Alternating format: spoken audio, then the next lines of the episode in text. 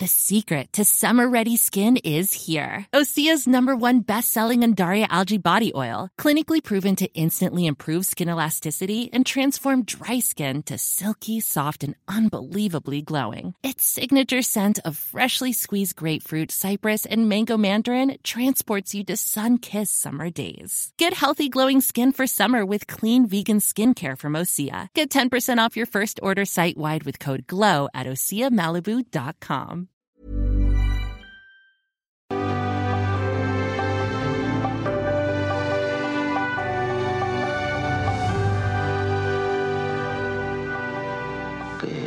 para que me trates con tan poco respeto? Si hubieras mantenido mi amistad, los que maltrataron a tu hija lo habrían pagado con creces. Porque cuando uno de mis amigos se crea enemigos, yo los convierto en mis enemigos. Y a ese le temen.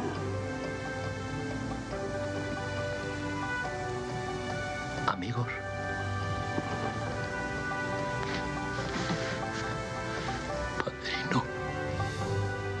Hace 50 años, 15 de marzo de 1972, se estrenó una obra maestra del cine, una de las mejores historias de todos los tiempos, El Padrino, la obra maestra de Mario Puzo, bajo la dirección del legendario cineasta italiano Francis Ford Coppola. La película recibió el reconocimiento de la crítica y del público por las interpretaciones del elenco, la dirección, el guion, la fotografía, el vestuario, el montaje y la representación de la mafia. ¿Qué te pasa? ¿Qué te preocupa? Yo me encargaré. Te dije que puedo hacerlo, me encargaré. El Padrino, un drama épico sobre la mafia, fue protagonizada por otros dos enormes actores, Marlon Brando como Vito Corleone, el patriarca de la familia, y Al Pacino, Michael, su hijo menor y su sucesor. Don Corleone.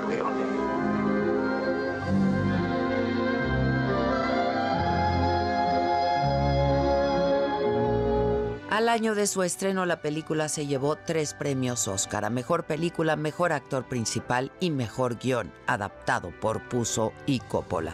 And the winner is Mario Puzo and Francis Ford Coppola for The Godfather.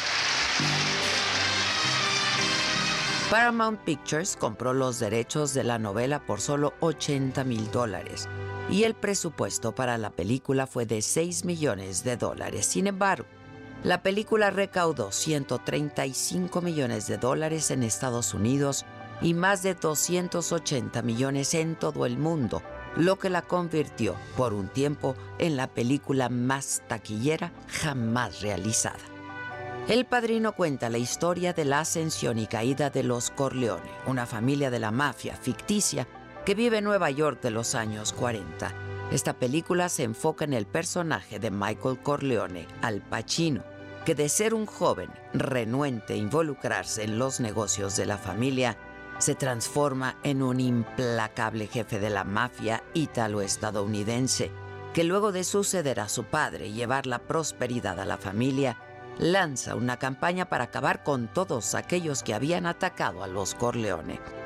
Por pedido de la Liga de los Derechos Civiles Italiano-Estadounidenses, en el guion final se eliminaron las palabras mafia y cosa nostra, ya que consideraban que esos términos enaltecían los estereotipos negativos sobre la comunidad italiana. El rodaje tuvo lugar principalmente en Nueva York y en Sicilia. El padrino revivió la carrera de Marlon Brando, que estaba en declive, consolidó las exitosas carreras de Coppola y de Al Pacino y convirtió en estrella a Robert Duvall, quien interpretó al consejero de la familia. Nino Rota fue el responsable de la banda sonora de la película que estuvo a punto de llevarse un Oscar, pero se eliminó de la lista al comprobarse que parte de la música había sido compuesta originalmente para la película italiana Fortunella. El Padrino ha sido considerada una de las mejores y más influyentes de la historia, especialmente en el género de cine de gángsters. fue seleccionada para su conservación en los Estados Unidos por el National Film Registry de la Biblioteca del Congreso de Estados Unidos en 1990 y se clasifica como segunda mejor película del cine estadounidense detrás del Ciudadano Kane. Fue la primera de una trilogía de películas, El Padrino 2 en 1974, El Padrino 3 en 1990. Paramount Pictures, junto a otras empresas de producción, realizó una meticulosa restauración de las tres películas durante tres años y fue lanzado en febrero pasado como un homenaje por su 50 aniversario. El Padrino refleja la sociedad en su conjunto, a la condición humana donde no hay buenos ni malos, solo personajes cargados de matices. Le haré una oferta que no podrá rechazar. Es quizá la frase más icónica de esta película, increíble, que hoy recordamos. ¿Dedicas tiempo a tu familia? Claro que sí. Bien. Porque un hombre que no dedica tiempo a su familia jamás será un hombre auténtico. Ven.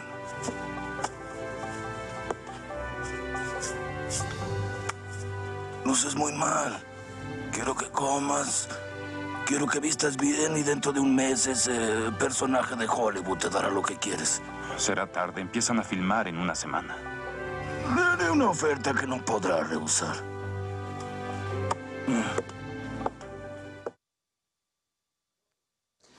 Obra maestra. Esto es Me lo dijo Adela, yo soy Adela Micha y ya comenzamos.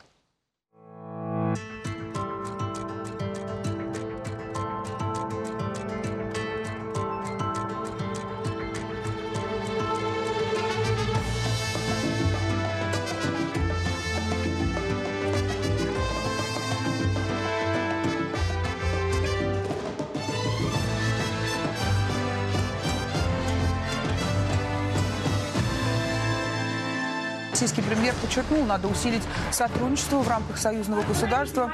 А на совещании в правительстве обсуждали, как премьер подчеркнул, надо усилить сотрудничество в рамках союзного государства.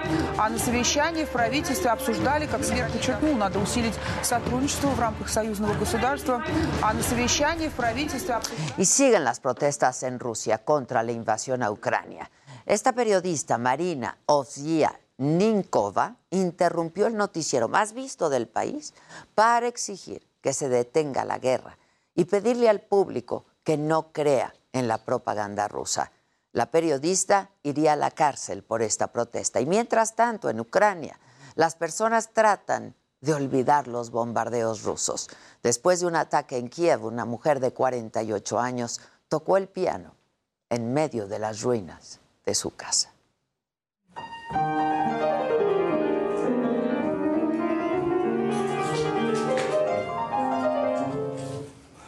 Не получается.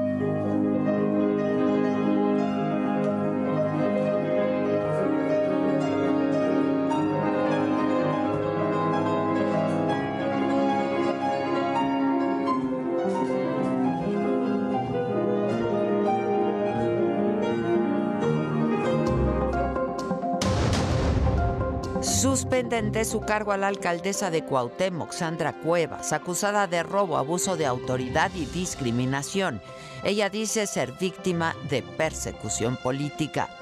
Esta es una persecución política y es la oportunidad de que a través de una destitución puedan recuperar la tarea auténtica. El caos de Nuevo Laredo, Tamaulipas, fue por la detención de Juan Gerardo N., alias el huevo líder del cártel del noreste. El canciller Ebrard destacó la importancia de esta aprehensión. Es uno de los capos principales, de los dirigentes principales del tráfico de drogas, de trasiego de armas y también de tráfico y trata de personas. Buscan a seis hombres que estarían implicados en la masacre de al menos 11 personas en San José de Gracia. La Fiscalía de Michoacán ofrece recompensa por su detención. La Fiscalía General del Estado de Michoacán hace público el acuerdo de recompensa y las cédulas de identidad Detienen a otros tres presuntos responsables por las agresiones en el Estadio Corregidora de Querétaro. Van 25 hombres arrestados. Día 20 de la guerra. Rusia bombardea zonas residenciales en Kiev. Los primeros ministros de Polonia, Eslovenia, República Checa viajarán a Kiev para reunirse con el presidente de Ucrania. El gobierno de Estados Unidos pide que se sancione a los migrantes que crucen ilegalmente a México y Norteamérica. Spoke about our shared challenges as well as the shared opportunities before us to really build together a safe, orderly, and humane immigration system. Hola, ¿qué tal? Muy buenos días. Los saludo con mucho gusto y que es martes, martes 15 de marzo.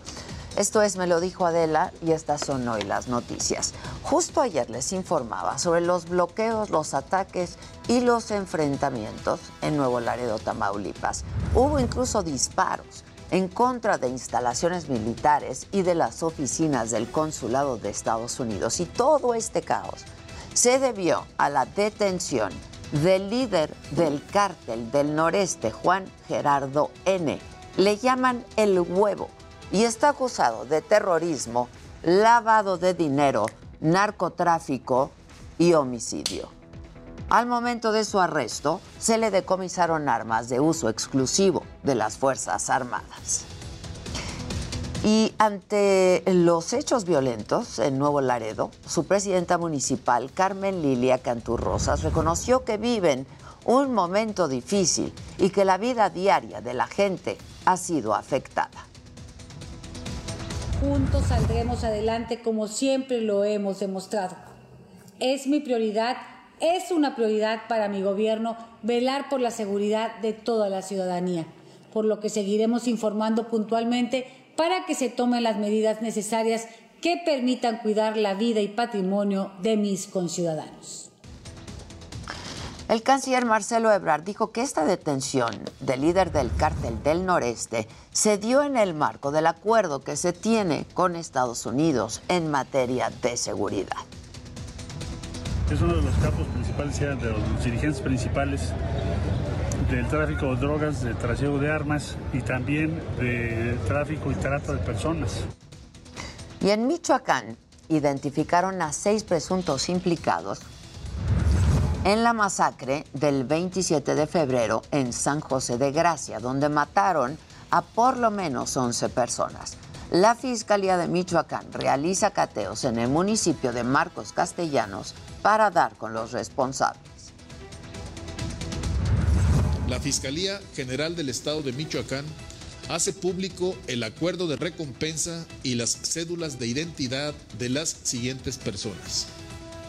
Abel Alcántar Vallejo, alias El Viejón, El Sierra 8 o El Toro. Jesús Adrián Mora Padilla, alias El Mora. Cristian Alejandro Hernández Ortega, alias El Sapo. Antonio Gallegos Medina, alias La Bolachana. Jesús Eduardo Vallejo, alias El Chili, y Juan Manuel Barragán Cisnero, alias El Rush.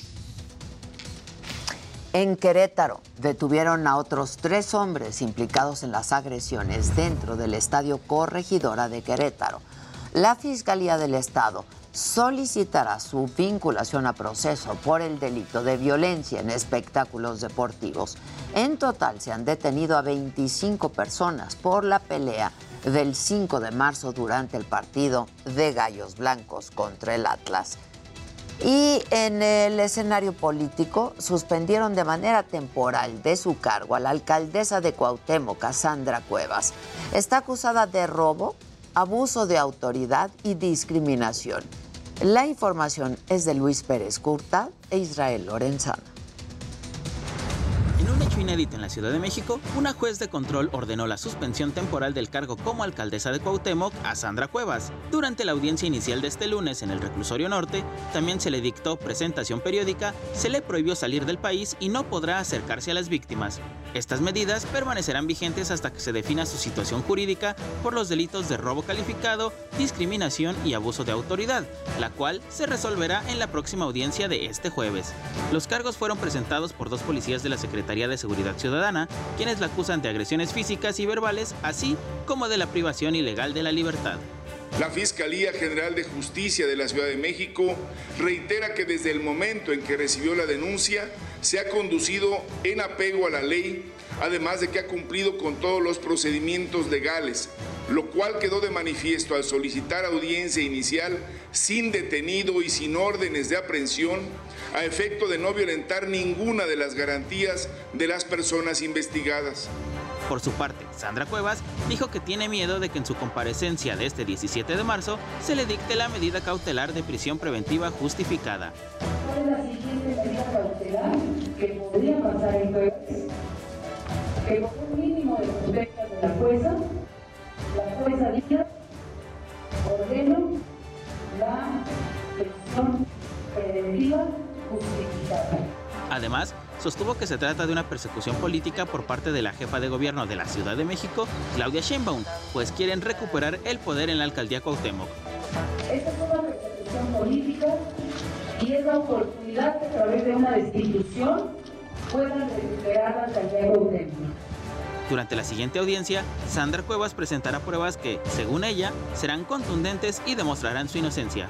Con información de Luis Pérez Curtat y de Israel Lorenzana, para Me lo dijo Adela. Más adelante, Sandra Cuevas, alcaldesa eh, suspendida en la Cuauhtémoc, que estará aquí, en Me lo dijo Adela. Y alcaldes de oposición de la Ciudad de México se solidarizaron con Sandra Cuevas. Lía Limón, alcaldesa de Álvaro Obregón, escribió en Twitter, la suspensión de Sandra Cuevas del cargo como alcaldesa de Cuauhtémoc evidencia una persecución política sin precedente. Quieren recuperar a la mala lo que el voto de la gente no les dio, violando el principio de presunción de inocencia. Mi respaldo total a Sandra Cuevas. Por su parte, Santiago Taboada, también alcalde de oposición de Benito Juárez, escribió en Twitter, reitero mi confianza plena en que el Poder Judicial se va a convertir en la contención de la persecución política orquestada por el régimen en contra de mi compañera Sandra Cuevas. Mauricio Tabe, alcalde en la Miguel Hidalgo, él escribió, es muy vulgar la manipulación de las instituciones en contra tuya. El régimen tiene que pararle a la infame persecución política contra los que no son parte del sistema. Eh, y bueno, en otros temas, Marco del Toro, el abogado, eh, está demandando, eh, es el abogado de la familia Fernández y está demandando a Televisa por la serie El último rey. Y lo tengo en la línea telefónica. Marco del Toro, abogado, ¿cómo estás? Buen día.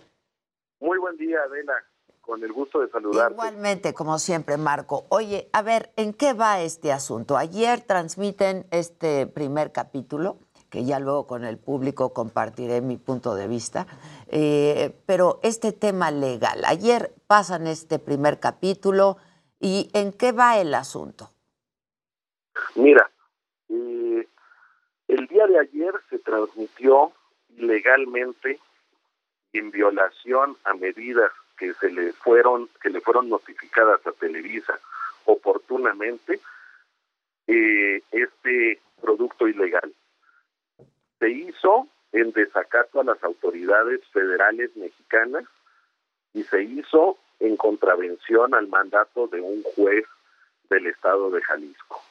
El haber hecho esto constituye una flagrante eh, actitud de desafío a la autoridad y a la ley y por consiguiente tiene consecuencias que desde luego ya se activaron desde un punto de vista de las promociones en donde estamos acreditando notarialmente las violaciones en las que incurrieron a las medidas que fueron debida y oportunamente notificadas, muy a pesar de un comunicado que emitió Televisa Univisión, que es una empresa de los Estados Unidos, que no está en, no es parte en los procedimientos que fueron notificados, a quien se notificó fue a Televisa Sociedad Anónima Bursátil, entre otras empresas de Televisa, y a Editorial Planeta Mexicana, Sociedad Anónima de Capital Variable. Por consiguiente, el que hayan optado por desatender medidas impuestas constituye una flagrante, insisto, violación a el imperio de la ley y a la autoridad mexicana que les impuso esas medidas. Ahora, eh, pues hoy se transmitirá el segundo capítulo, tal y como aquí nos lo dijeron los abogados de Televisa, el abogado Tejado. Este, y pues se va a seguir transmitiendo, Marco. Pues mira, todo eso tiene consecuencias, tiene consecuencias en distintas materias del derecho. Y optaron por eh, enrollarse en la bandera de la libertad de expresión bajo un argumento absolutamente falaz e inadecuado, ese ya es un problema de Televisa. Y lo cierto es que nada tiene que ver aquí la libertad de expresión. Me explico. Ahorita tú, Adela, podrías este, utilizar el nombre de Vicente Fernández, podrías utilizar eh, imágenes de Vicente Fernández si, si cubres un aspecto noticioso de actualidad con relación a la persona y a su marca y a su registro de nombre artístico de uso exclusivo ante el autor. Cosa muy distinta es que se pretenda lucrar con un producto usando ese sustento marcario y ese sustento en materia de derechos de autor que protege nuestra Constitución en sus artículos 27 y 28 constitucionales. A mí no me queda del todo claro en dónde está la ilegalidad del producto, Marco. Yo creo que, pues, al público en general. ¿Por qué, en principio, la demanda de los Fernández a Televisa? ¿Dónde está la ilegalidad? Mira, la ilegalidad surge de lo siguiente. Eh, y si me permites, hago un poquito de historia. En primer término, don Vicente Fernández sí tuvo pláticas con Televisa en donde le hicieron ofrecimientos que le resultaron totalmente descabellados y no llegó a ningún acuerdo por lo que ve a ceder o a dar licencia del uso de sus derechos a Televisa. Tan ellos sabían que se requiere de esos derechos que los intentaron negociar sin llegar a un acuerdo. Don Vicente lo que quería era narrar su vida con la franqueza que le caracterizaba. Y llegó a un acuerdo con Caracol y Netflix para efecto de que se hiciera la serie sobre su vida, en donde puso condiciones, entre ellas que él narrara, insisto, con la franqueza que le caracterizaba, su vida y que tuviera injerencia en la determinación del elenco mexicano que participaría. Llegó un acuerdo y parece que eso no le gustó a Televisa. El primero de diciembre de 2021 sale a la venta un libro de la señora Olga Warner denominado El último rey, en donde se utiliza en la portada eh, la imagen de Vicente Fernanda, Fernández y desde luego su marca registrada y su nombre registrado ante el autor. Tiene importancia ese libro porque si recordarás, la señora Warner, cuando sale al público a hacer la presentación de su libro, jamás dice que estaba ligado o que sería la base y sustento de una serie de Televisa. Jamás lo dijo en, sus entrevistas. Y digo que tiene importancia. Porque quizá en ese momento no había ocurrido. Bueno. Que ya hubiera negociaciones con ella, ¿no? Bueno, a ver, eh, nosotros exhibimos pruebas en donde el actor Pablo Montero y un actor de nombre Jesús Moré relatan que a ellos los buscaron y contrataron desde octubre del 2021 y que iniciaron con la producción en noviembre. Son declaraciones públicas que ya exhibimos. De hecho, Jesús More dice, mucha gente piensa que esta serie se hizo al vapor, pero no. Yo vivo en Los Ángeles y a mí me vino a buscar Juan Osorio desde octubre y desde entonces empezamos a trabajar. Lo mismo dice eh, Pablo Montero. ¿Eso a qué nos lleva, Adela? Nos lleva a que aparentemente estamos ante la figura de un libro por encargo. Porque lo lógico de pensar es que no podría haber, haber un libreto ni podría haber un trabajo si no existe el libro todavía. El libro salió, insisto, en diciembre. Pero no solo eso, el día 17 de diciembre, cinco días después del fallecimiento de Vicente Fernández, Televisa solicitó al INPI el registro de las marcas El último rey, el hijo del pueblo, cuando para esa fecha, teóricamente, no había ninguna relación entre Televisa y Editorial Planeta, toda vez que fue hasta el 11 de enero, si mal no recuerdo, en donde sale un comunicado oficial de Televisa anunciando que harán esa bioserie de Vicente Fernández utilizando nuevamente su marca registrada y una fotografía en la que aparece la imagen de Vicente Fernández.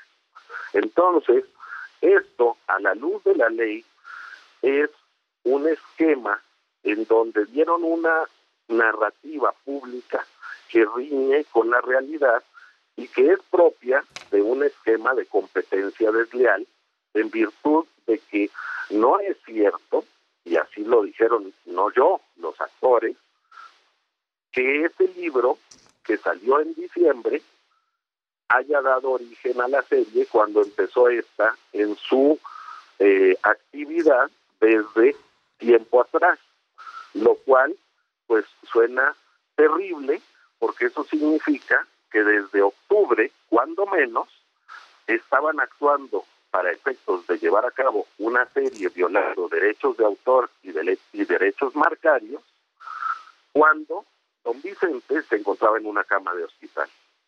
Mm. Ahora, no sé si viste la serie, a lo mejor mi pregunta es ociosa el capítulo, pero esto se parece más a una historia novelada, ¿no? Pues Entonces, el producto, pues finalmente, eh, pues es una de esas historias noveladas que hace Televisa y otras televisoras y plataformas. Mira, hay que distinguir entre dos cosas, Adela. A ver. La primera cosa es si tiene derecho cualquier persona de lucrar con el uso de una marca registrada y de la imagen, así como de el nombre artístico de uso exclusivo registrado en Indautor. Ese es un ángulo de este asunto. Ahorita tú lo que me preguntas es con relación al contenido. Ya. Entonces, si, si, si dejamos a un lado los derechos de autor y derechos marcarios y nos pasamos al lado del contenido, el contenido puede tener otro tipo de consecuencias legales en México, mismas que en su oportunidad daremos a conocer cuando se ejerzan. Hoy lo que se ha ejercido han sido los derechos marcarios y derechos de autor. Mira, es un poco el caso de lo que sucedió con Diego Luna, a él. La resolución que dictó nuestro máximo tribunal en México fue en el sentido de que no se puede utilizar para efectos de lucro ni la imagen ni los ni los derechos de autor o de propiedad industrial. La defensa que se utilizó por parte de la empresa con quienes litigaron estos actores fue precisamente la de libertad de expresión, que nada tiene que ver con este tema y así lo resolvió nuestro máximo tribunal, dándoles la razón. Insisto, ahora, por lo que vea el contenido, por lo que vea el contenido, en una época como en la que estamos eh, viviendo, creo que están colocando incluso en riesgos a la familia con las cuestiones que ahí este, difundieron y que fueron temas que siempre se guardaron en la intimidad porque fueron de altísimo impacto emocional y de muy variada índole. Entonces, El tema del contenido, desde luego ya lo, lo hemos evaluado y desde luego que hay acciones jurídicas que se pueden y deberán de llevar a cabo. ¿Las van a Pero- llevar a cabo, Marco, por el contenido? Sí, desde luego. Sí, ok. Y pero ahorita de lo que se trata es un asunto, digamos, de derecho de autor. Sí, mira, te lo pongo así. Eh, vamos, no, no, no, no quiero que desde luego me respondas, pero es muy factible que tú tengas registrado tu nombre, tu nombre y tu marca. Sí. Y, y nadie, nadie en México puede utilizar eh, para lucrar tu nombre y tu marca con fines de especulación comercial. Es decir, yo no puedo sacar un producto de Adela Micha, no puedo sacar una serie de la vida de, Ade- de Adela Micha. Sin mi autorización. Sí, sí, sin ninguna autorización. Si, si lo haces con autorización, se tiene todo el derecho. Ok. Es más, el artículo 27 de nuestra Constitución, que es el que se refiere al derecho de propiedad, y el 28, que incluye los derechos de autor, dan lugar a que esas marcas, ese nombre registrado, es parte de tu patrimonio. Tan es así que quien está ejerciendo hoy los derechos respecto de las marcas y derechos de autor de Vicente Fernández es la señora Cuquita, heredera universal y albacea de la sucesión. Es decir, forma parte de su patrimonio. Y ese patrimonio hoy se ha visto disminuido en virtud de un uso ilegal y no autorizado por parte de una empresa. Bueno, Por disminuido no, ¿no? Nada más no ha aumentado. ¿Perdón? No se ha visto disminuido, ¿no? Pues yo diría que puede verse disminuido porque acuérdate que las marcas tienen un valor de acuerdo al prestigio que éstas tengan Ya. y puede disminuir el valor de la marca cuando se emplean, por ejemplo, don Vicente fue muy claro en que estuvo totalmente de acuerdo en que la serie que sí está autorizada fuera personificado por Jaime Camil. En el caso del otro actor, a quien es una buena persona, pero ciertamente pues ha habido una serie de temas públicos que podrían incidir en la imagen y disminuir los valores de las marcas y de los derechos de autor de Vicente Fernández. De la marca registrada Vicente Fernández. Desde luego. Entonces, es el debate, creo que no, pues creo que el debate es muy claro. Eh, no se trata aquí de ponerse la bandera de la libertad de expresión en un tema que no tiene ninguna relación con lo que está sucediendo. Lo que está sucediendo es un uso no autorizado de marcas y derechos de autor. Ahora, ¿qué querría, qué quiere la familia Fernández? Este, a ver, la, pre- la, la demanda la presenta evidentemente la heredera universal, que es la viuda de Vicente Fernández, doña Cuquita, ¿no? Pero en sí, pues toda la familia entiendo que está apoyando este, pues esta iniciativa, ¿no? La demanda. Eh, pero ¿qué es lo que quiere? ¿Quiere que le paguen o quiere que no se transmita la serie? Mira, la familia, la decisión que se adoptó fue no tiene ningún interés económico. El interés que se tenía era el de que las autoridades dictaran las medidas para efecto de que no se transmitiera en violación a sus derechos. Las autoridades en efecto dictaron las medidas y las notificaron oportunamente. La empresa optó por violar las medidas que las autoridades les impusieron. Ante esa conducta de desafío al Estado de Derecho, pues ahora lo que sigue es llevar a cabo los procesos para efecto de que se les impongan las sanciones que por derecho correspondan. Ya. Entonces, ¿ahorita en qué momento está? Porque este proceso legal se puede tomar el tiempo que dure la serie.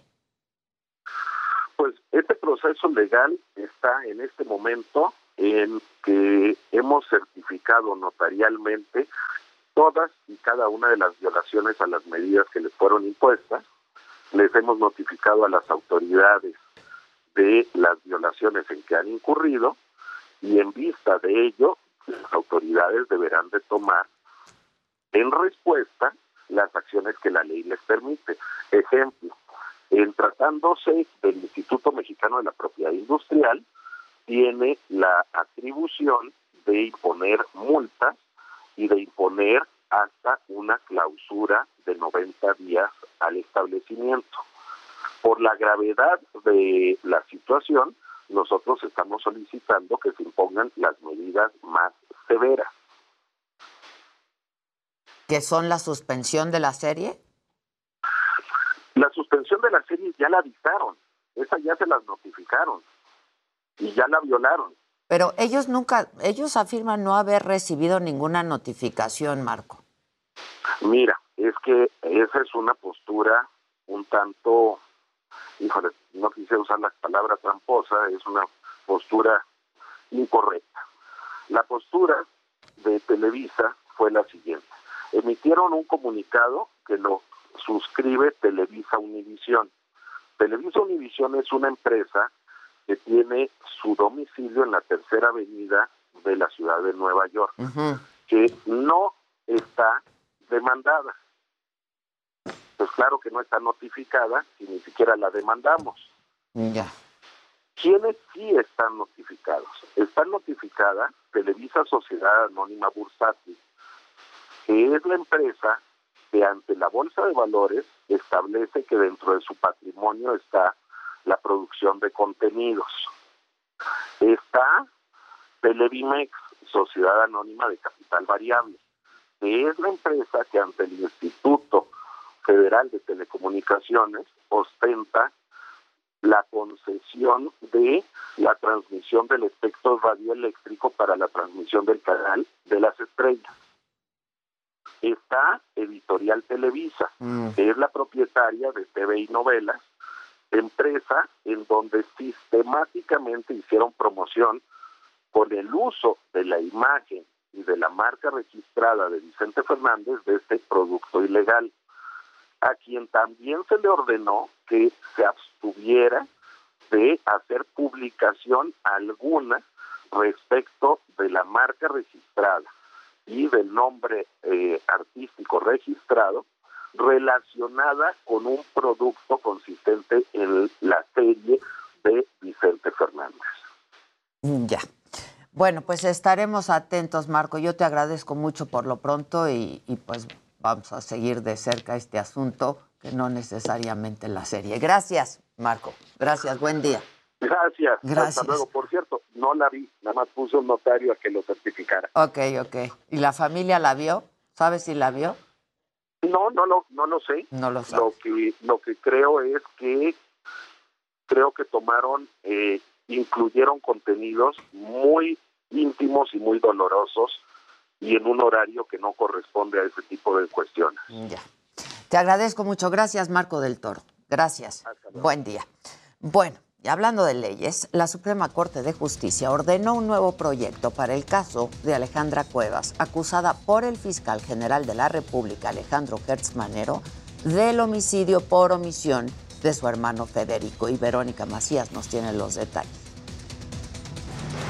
Alejandra Cuevas permanecerá en prisión, ello luego de que el Pleno de la Suprema Corte de Justicia de la Nación desechara el proyecto del ministro Alberto Pérez Dayán. El máximo tribunal ordenó que se emita un nuevo proyecto donde se analice de fondo el asunto de la orden de aprehensión contra Laura Morán y el auto de formal prisión contra Cuevas, acusada de homicidio por el fiscal general Alejandro Gertz. Diez de los once ministros se pronunciaron por retornar el asunto, ya que el proyecto le otorgaba un amparo para efectos, es decir, que se repusiera el proceso por presuntas irregularidades. No me es posible votar con la propuesta Primero, porque me parece que desvirtúa por completo la razón por la cual este Tribunal Constitucional atrajo el caso. Y simplemente batearíamos el bote y dejaríamos a las partes que siguieran en un mar de laberintos procesales con los grandes riesgos a la seguridad jurídica y a la eh, continuación de violaciones a sus derechos humanos. Por ello, aún con la concesión del amparo para efecto de que, entre otras cuestiones, precisara qué se refiere con dicha cuestión. Lo cierto es que ello solo merma el derecho a una justicia pronta y expedita. Sus hijos estuvieron afuera del máximo tribunal hasta la votación de los ministros. Lamentaron la decisión de la Corte, sin embargo confiaron en que el próximo proyecto contemple un amparo liso y llano en favor de su madre para que salga de prisión. Estamos hablando de la vida de Alejandra Cuevas Morán, de la vida de mi abuela Laura Moral Servín, que tiene 95 años. Cinco votaron por el amparo liso y llano, cinco personas para que dejaran en este momento a mi mamá por lo menos en prisión domiciliaria. No pasó, no es un momento para decaernos. Durante la votación, cinco ministros se pronunciaron por otorgar un amparo liso y llano para la inmediata liberación de Cuevas Morán. Ellos fueron Juan Luis Alcántara Carrancá, Luis María Aguilar Morales, Norma Lucía Piña, Ana Margarita Ríos y Javier Laines. Para Me lo dijo Adela, Verónica Macías, Heraldo Televisión. Y hacemos una pausa y regresamos con mucho más esta mañana. Quien me lo dijo Adela, deportes, espectáculos, tecnología, macabrón y mucho más. Sandra Cuevas, alcaldesa, eh, pues está suspendida de la Cuauhtémoc, que estará aquí también en el estudio. Volvemos luego de una pausa. Seguimos transmitiendo por nuestra plataforma de la saga. No, en Facebook no, en YouTube. Volvemos.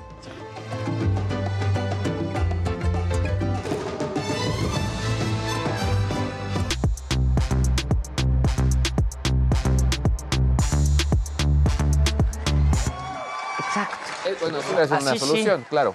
Así sí. ¿No? Sí. Ayer, ayer justamente Juan Osorio decía que Pablo Montero, que lloró con él cuando se enteró que Doña Coquita dijo que a Vicente no le hubiera parecido que Pablo Montero hubiera sido él en la serie. Entonces. Bueno, no lo porque- eligió a él, Porque el, porque Vicente eligió a a Camil. Jaime Camil. Sí. Claro. Yo también preferiría a Jaime Camil. Sí, la neta, yo también. A mí no me gustó la serie, la verdad. Ahorita a la pesar de que desmenuzamos. está bien hecha y eso, pues ya la estuvimos viendo ahorita en la entrevista con Del Toro. Pero bueno, esto no hace más que darle más publicidad a la serie, claro. la verdad. ¿no? Ahora, esta y a la otra. y a la otra también, porque claro. ahora vas a querer Ay, comparar. claro. esperando a ver qué tal. Y ya se están haciendo Y digo- de a dos también, ¿eh? Jenny Rivera tiene dos. Sí, sí, sí, sí. Juanga. Sí, Sí. porque pues las plataformas pelean por, por el rey. Ahorita vamos a hablar de la de María Félix, que ya se está produciendo una bioserie Con Televisa, Echeverría, con. Sandra Echeverría, y bueno, también va a ser Isa González, pero ella va a ser este biopic, ella va a ser una película. Es exacto. Y ella es como la que- María Félix y eh, creo que ha estudiado mucho y la ha estudiado sí. mucho. Y ella produce. Me hubieran hablado a mí para eso. bueno, ¿con qué vamos, muchachos? Bueno, pues viene Jimmy ya. Pues. Vamos a lo más importante de cada quien. Viene. Viene, pues. Ah, ¿viene así sin cortinilla? Pues ya. Pues ya, como Bueno, pues sea. está diciendo la señora de la casa. Exacto. Haz caso. Venga, a ver, ayer, bueno, lo estábamos platicando, Juan Osorio, Al- a- Angélica Aragón, perdón, y El Último Rey se hicieron tendencia en Twitter. Ya estábamos platicando aquí un poquito de qué nos pareció la serie. Yo creo que para muchas personas que la vieron se quedaron clavadísimas por todo el hecho de cómo empieza la serie, ¿no? Con el, con el secuestro de Vicente Fernández Jr. Eh, creo que esa parte es bastante fuerte, tanto en el libro como en la serie, y que Gerardo Fernández, pues parece ser como sospechoso desde el principio. Es una banda de 100 secuestradores los que eh, secuestran a Vicente Fernández Jr. y fueron los mismos que secuestraron al papá de Guillermo del Toro un año antes. Guillermo del Toro en ese entonces pagó un millón de dólares para que liberaran a su papá y ese dinero se lo presta Martin Scorsese. Por ahí traía este, fotos del elenco, bueno, un poquito nada más para que comentemos quién se parece y quién no se parece. Pablo Montero, ahorita Maca y yo pues concordábamos que de pronto sí se parece. Sí, no, bueno, pues claro. No, Ahí se se parece. No, la caracterización pues lo hicieron bien. Y Leana Fox me pareció que también Ese no se parece. No se no parece, se parece, pero actúa bastante bien. Este es Vicente Fernández No, Jr. No, no, no se parece. Emilio Osorio, ¿no? hijo de Juan Osorio, la Sí, verdad es que no yo creo que lo metieron de relleno. Y mira, Gerardo Fernández pusieron Él ya a está de acuerdo Moré, con la serie. de lo guapo que lo Que pusieron. pusieron, claro. demasiado galán. Y bueno, Angélica Aragón se hizo súper viral, ¿no? Porque regresa pues, a la pantalla, todo el mundo estaba es muy una feliz. superactriz. No, y a Televisa. Y a Televisa. Y a Televisa. Verla es espectacular. Verla es siempre, espectacular. Sí, Digo, exacto. haciendo este papel de Olga Warnat, que como comentabas tú, ella nunca entrevista a Vicente Fernández. Entonces, pues es esta parte como ficticia que la usan un poco para pues contar la historia.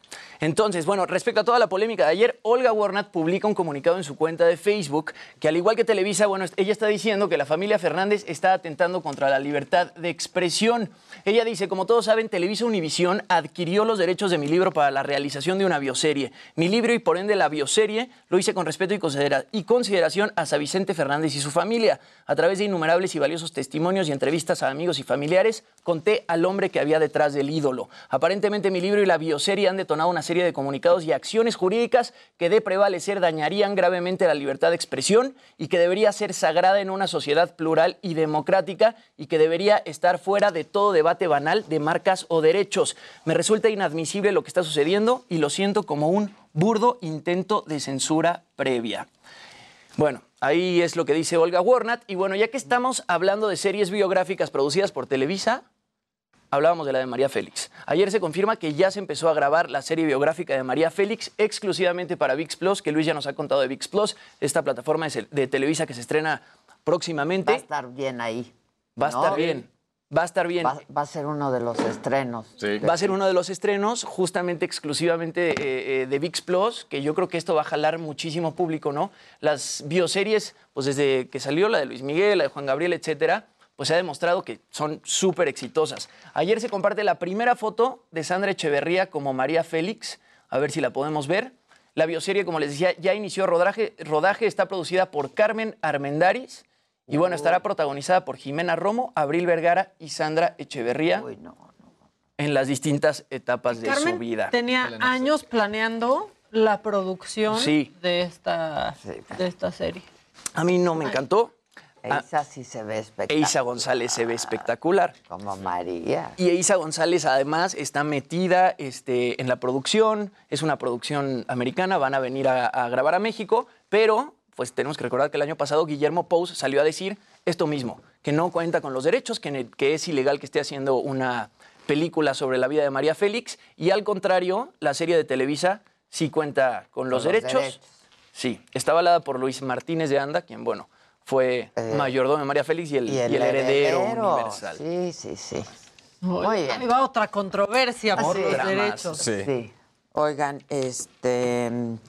Cornaron al payo ayer. Cornaron al payo, sí, justamente, la la, verdad. saga. La, la traemos más adelantito, pero si quiere, eres, No, arrancamos. no, viene, ah, viene, viene. Ah, bueno, es que al Canelo, también, para que no digas que no, pues resulta que ya lo hemos visto, viene su próxima pelea, es contra un ruso justamente, contra Vivol en el T-Mobile Arena. Y bueno, pues resulta que ahora Beto Sierra, que es reconocido, pues este influencer, junto pues a una de las canciones que ya le presentan con Edwin Ruiz, el pugilista mexicano aparece detrás entrenando y aquí está la, la canción que es Así es la vida para el Canelo Álvarez. El área se respeta, a terreno no cualquiera entra. El uniforme y la camiseta, con honor aquí se lleva puesta, viejo. Calidad de la merca, los plebes cerca, si bien alerta, Simón. El que busca me encuentra.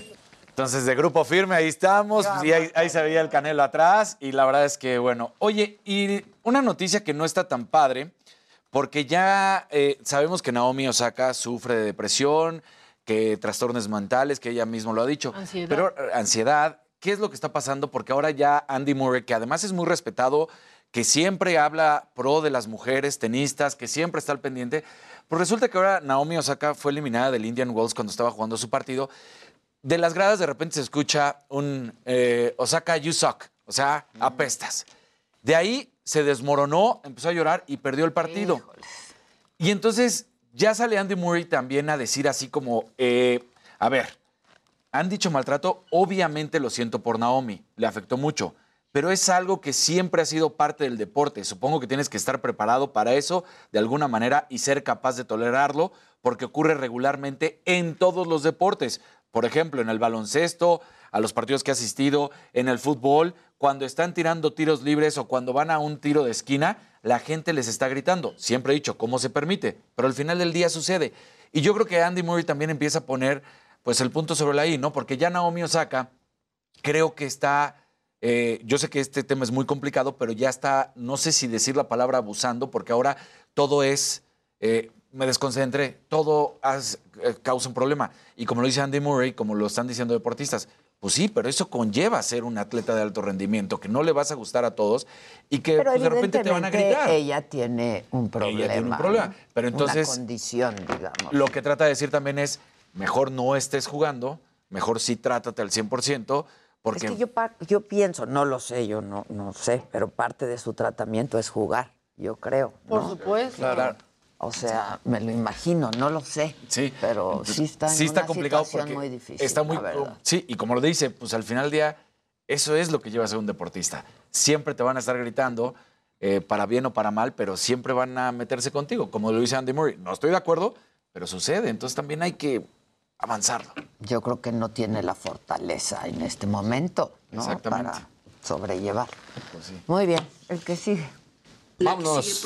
Ahí Ya sí, directo. Cortinilla, cortinilla, Venga, cortinilla, un poco más. Levántale, vente.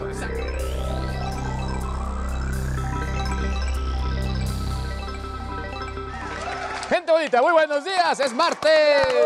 A ver, el día... A ver, me brinqué unas notas ya para irnos con esto, que el día de ayer Elon Musk se volvió otra vez. otra vez. topic. pasó. ¿Por qué? Ricardo Sí, se Salinas le contestó. Le cantó un tiro directamente a, Vladimir Putin. No sé ustedes, pero a mí me recordó, si se acuerdan de esta serie de eh, Celebrity Deathmatch de MTV. sí, de. MTV. A mí eh, tienen que armar un Celebrity Deathmatch de Elon Musk contra Vladimir Putin porque en ruso le puso, que lo traduciré porque mi ruso no anda muy bien, dice, por la presente desafío a Vladimir Putin a una pelea. En juego está Ucrania. ¿Estás de acuerdo? Pobre Ucrania, o sea, se van a O pelear sea, Ucrania, sí, dos entes sí. que Yo ayer decía, bueno, pues la cosa no está tan padre, o sea, como que para poner esto, había gente que en Twitter le ponía a Elon así casi casi ya siente ese señor, ya vete a dormir Elon, porque después se avienta un meme de, de la serie Narcos. Ponen ahí a, a Wagner Moura representando a, a, eh, Pablo Escobar y pone Netflix espera el final de la guerra para hacer una película sobre un chico ucraniano negro que se enamora de un soldado ruso transgénero.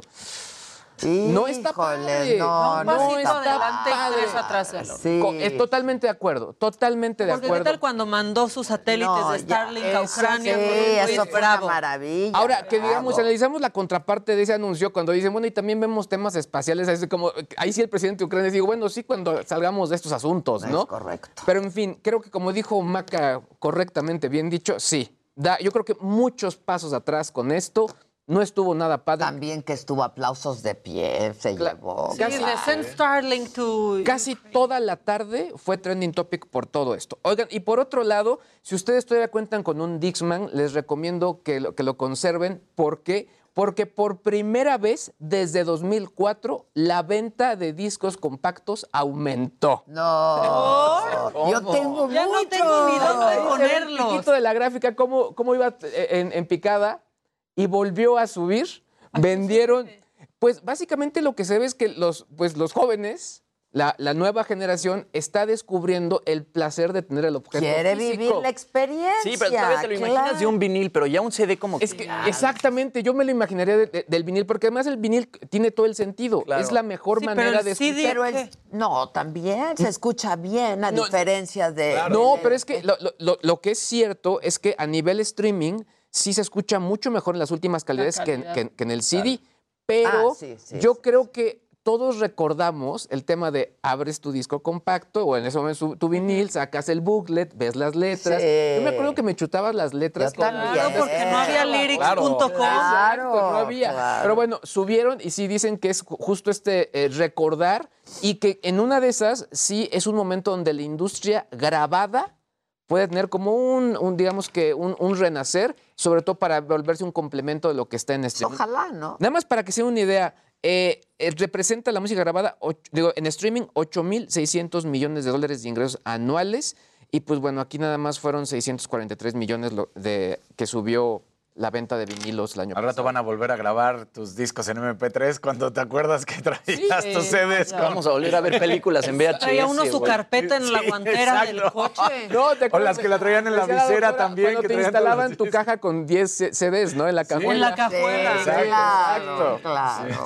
Sí. Ahí está. Eso lo van a tener que instalar porque Muy los bien. coches ya no traen. No. Muy bien, el que sigue, por favor. Vamos a echárnoslo rápido porque la confianza das. Ah, oh. gusta. Y me gusta esa cortinilla porque salgo viendo ahí como idiota de la. Bueno, ¿ustedes creen que la confianza da asco? Sí. Este video lo confirma y es una aportación de la señora de la casa. Así que ríanse. Es muy precioso. No, no, es que ya lo había visto, no podía yo. Es que es una belleza eso. ¿Qué anda buscando? por Es un me ayudas y te ayudo. Es una belleza. Pero ese Una ayudadita, contorsionismo. por favor. No, que ahí sí el que busca encuentra. Sí, y lo encuentra, ¿viste? ¿Cómo bueno que no se ve encontró? el final del video. Sí. Oigan, y Esa otro. Fue mi contribución. Sí, muy buena contribución y para seguir riendo. No, la verdad es que Está muy. yo por arriba, tú por abajo. Pero le hace que está atornillando algo. O sea, Exacto. sí, o sea, Atornille. Sí, el atornille, ¿no? El cómo- atornille, cómo literal. salió esa situación. Bueno, ¿qué tal cuando van a casa de su familia política? Olvídate cómo salió lo que Sí, hijo. Ay, Pero, ¿Qué tal? ¿Han ido Exacto. a una casa y tienen que hacer como que sí les gustó la comida? Sí, claro. Sí, Uy, esta sí, niña, esta niña nos comprende muy bien, en especial a ti y a mí. Híjole. Híjole. Vean. How is it? Good. It looks so. It looks like you're enjoying yourself. Ay, pobre. yeah, that looks like you're enjoying. hey, you okay? Are you enjoying? La quiero abrazar. Okay. Oye, pero lo mejor fue el súper, ¿viste? ¿Qué decía el Sí, súper? suegrita. Amo, lo- amo Las mollejas. las mollejas. de su- ¿Qué tal llegar a una casa y que digan, aquí hay hígado encebollado? ay, no. No, pero yo ya aprendí a decir que la verdad no como eso. Y ya. Pues sí. Claro. Pero no te preocupes, como otras cosas. Yo ya, yo miedo, de arroz. soy alérgica. Ya, así ya no te aplicarle a juzgan. mi religión, no me lo permite. Sí, así. también. Claro, claro. Sí, sí. ¿Quieren uno más? Pues órale. Estos son buenos actores. Miren, Pablo Montero, ¿qué? A ver. Este es un buen actor. ¡Ay, bravo! Oh my God. I can't believe her. ¡Ay, qué lindo!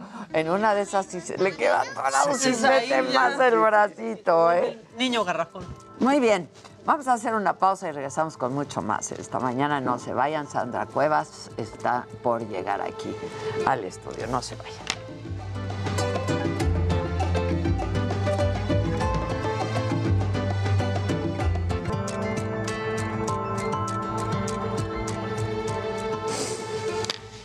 Bueno, estamos de regreso hoy en la mañanera sobre la violencia en Nuevo Laredo, Tamaulipas. El presidente anunció que a la una y media de la tarde habrá una conferencia de prensa de la Secretaría de la Defensa Nacional y ahí se van a dar más detalles de lo que ocurrió con esta detención de Juan Trevillo, Treviño N, al que le llaman el huevo, líder del cártel del noreste. ¿Cómo, cómo dijiste? ¿Lo deportaron o lo extraditaron? No, extradición no es. No es. El presidente volvió de nuevo a criticar a los que llama conservadores, tanto a mexicanos como extranjeros.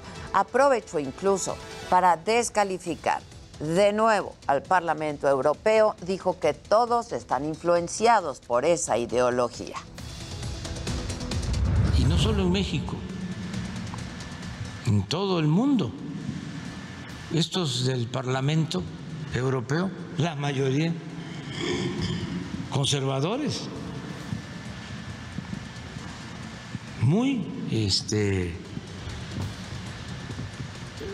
dominados por el pensamiento conservador.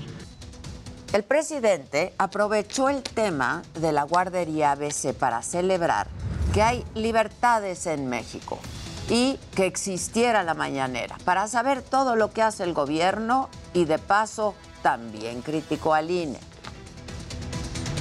No creo que se atrevan a, censurarnos, ¿no? ¿Ustedes creen que se atreverían? ¿Quién? El INE. También el Poder Judicial. Hay otros ministros ahí que vienen también del antiguo régimen. Martes del pulso de la salud y la cuarta ola de COVID-19 lleva siete semanas consecutivas de descenso en contagios de COVID-19. La ocupación hospitalaria bajó 95%. El subsecretario Hugo López Gatel subrayó que la pandemia en México muestra una reducción sostenida de todos sus indicadores y esto fue lo que dijo sobre la mortalidad. Y la mortalidad, el indicador más eh, relevante del impacto que pudiera tener la epidemia de COVID, también a la baja, 94% con respecto al punto máximo que alcanzamos en la segunda ola. Bueno, y en el día 20 de la guerra, el ejército ruso atacó zonas residenciales en la capital, en Kiev. Murieron dos civiles. Los enfrentamientos en las zonas cercanas a la capital ucraniana se intensificaron en las últimas horas. Y hoy se retomaron negociaciones entre Rusia y Ucrania para frenar esta guerra, pero hasta este momento otra vez no se llega a un acuerdo para el cese al fuego y además se prevé que los primeros ministros de Polonia, de Eslovenia y República Checa viajen a Kiev para reunirse con el presidente de Ucrania, Volodymyr Zelensky. Y hace apenas unas horas, el gobierno ucraniano pidió más apoyo por parte de Europa. Les advirtió a los demás países del riesgo que corren, porque todos, dijo, son objetivos de Rusia. Les voy a pedir que se ayuden a sí mismos ayudándonos a nosotros. Saben las armas que necesitamos, eh, como lo saben todos los demás, saben qué tipo de medidas defensivas mm, requerimos y, y conocen perfectamente nuestras necesidades. Y al inicio del programa le presenté la protesta de la periodista Marina Ovsia Ninikova, quien irrumpió en un noticiero para manifestarse contra la guerra. Y horas más tarde se difundió este mensaje de la periodista. То, что сейчас происходит на Украине, это преступление. И Россия страна-агрессор. И ответственность за эту агрессию лежит на совести только одного человека. И этот человек Владимир Путин. К сожалению, последние годы я работала на Первом канале, занимаясь кремлевской пропагандой. И мне сейчас очень стыдно за это. Y de última hora también, eh, la cadena estadounidense Fox News anunció la muerte en las afueras de Kiev de su operador de cámaras, Pierre Zakrevsky, de 52 años, durante la cobertura de la guerra de Ucrania. Y en más información, despegó de Rumania el segundo grupo de mexicanos que salió de Ucrania. Viajan en un avión de la Fuerza Aérea Mexicana en el que vienen 57 mexicanos y 5 personas más de origen peruano-ucraniano, así como 5 mascotas. Y volviendo a información aquí en México y en la Ciudad de México, tengo en la línea telefónica Ulises Lara López, él es coordinador general de asesores y vocero de la Fiscalía de Justicia de la Ciudad de México, para hablar sobre estas acusaciones que existen en contra de Sandra Cuevas, alcaldesa separada de su cargo desde ayer en la alcaldía Cuauhtémoc. Vocero, buenos días.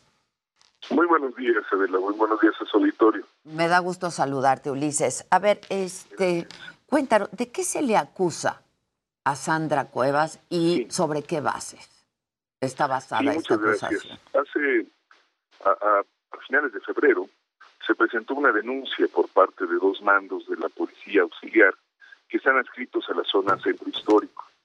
En estas denuncias se habla de que fueron eh, agraviados por funcionarios, por servidores públicos de la alcaldía, particularmente por la titular y otros tres servidores públicos más. A partir de estos hechos, se inició una carpeta de investigación sobre la cual se fueron determinando si había o no elementos suficientes para señalar la probable comisión de delitos. En este caso se configuró y se presentó ante el juez tres delitos concretos, robo, eh, abuso de autoridad y discriminación. El día 24 se llevó a cabo la primera audiencia que debería haber sido la audiencia de eh, imputación. A los cuatro servidores públicos se les citó y la titular de la alcaldía eh, se excusó por razones de salud. Se fijó de nuevo para el día 28 la sesión y en esta la eh, difirieron de nuevo porque señalaron cambio de eh, defensor jurídico, con lo cual se tomó la determinación de correr traslado, es decir, darles a conocer los contenidos de la carpeta para que se impusieran de la misma e hicieran la defensa correspondiente. El día de ayer se llevó a cabo ya la sesión en la que se iban a hacer las imputaciones y la defensa de la alcaldesa junto con sus demás eh, miembros presentaron en su decir elementos suficientes para que puedan ser valorados por la juez en torno a los hechos que se le señalan como probables delitos. El día jueves eh, serán ya las determinaciones sobre las cuales se, se, decidirá si se vincula a proceso, es decir, si se encuentran elementos suficientes para llevar a cabo un juicio sobre el cual tendrán que presentarse igualmente pruebas, una audiencia intermedia y finalmente un juicio, ya sea oral o un juicio intermedio o alguna salida alterna. Cabe señalar que las acciones que determinó la juez, que se llaman medidas cautelares, no solamente incluyen la separación del cargo, toda vez que son servidores públicos, sino también el de no acercarse a las víctimas, el de no poder salir del país sin solicitar autorización y el que tiene que ver con la firma periódica. Elementos, Adela Público, tienen que ver con la decisión de llevar el, la causa en libertad, de llevar el juicio en libertad. Y se toman estas medidas cautelares porque dentro del sistema penal acusatorio se pueden tomar estas determinaciones en tanto se considera que existen elementos para no ser eh, privados. No obstante, la Fiscalía, como la propia juez, puede determinar el cambio de medidas. El día jueves será esta audiencia en la mañana, se presentarán los elementos, nosotros haremos las imputaciones correspondientes, ellos harán el procedimiento de la defensa y sus argumentaciones y se decidirá si se va o no a vinculación a proceso, es decir, se encuentra suficientemente argumentado y contenido que se cometieron dichos delitos y se debe de generar la expulsión. Así que en todo el caso hemos cuidado el debido proceso, está también resguardada la presunción de inocencia y será entonces que se determine, a ver, si es que la medida de suspensión tiene que ver con igualdad de condiciones ante un juicio eh, formal para la interpretación de hechos de probable comisión de delitos. Ahora, ¿por qué si ella rinde declaración hasta el jueves, se le suspende por tres días como medida cautelar? No, no, no se entiende. Y si no hay sentencia, además. No, es precisamente para la protección de lo que se conoce como eh, eh, medidas de caución para llevar el juicio en libertad, Adela.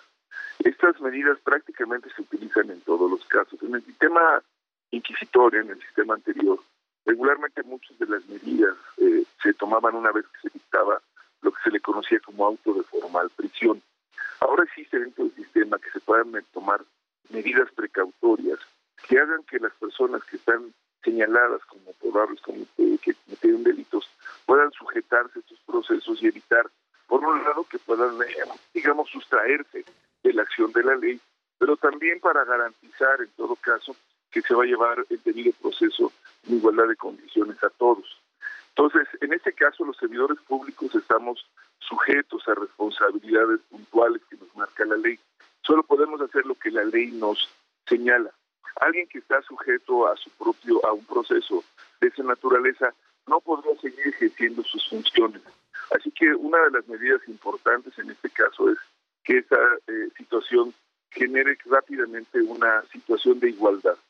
Esa es la medida que se previó por parte del juez. Ellos podrían tener incluso mucho más puntual argumentación. Te digo lo que dentro, digamos, de los de los protocolos generales existe. Así que en este caso lo que se está haciendo, insisto, es que los servidores públicos que están señalados, que han encontrado suficientes elementos para su judicialización, que van a ser vinculados al proceso, todos lleguemos en calidad de ciudadanos iguales ante la ley. Ahora, eh, para la próxima audiencia de la Fiscalía, eh, ¿van, a, ¿van a presentar este, una petición de orden de aprehensión?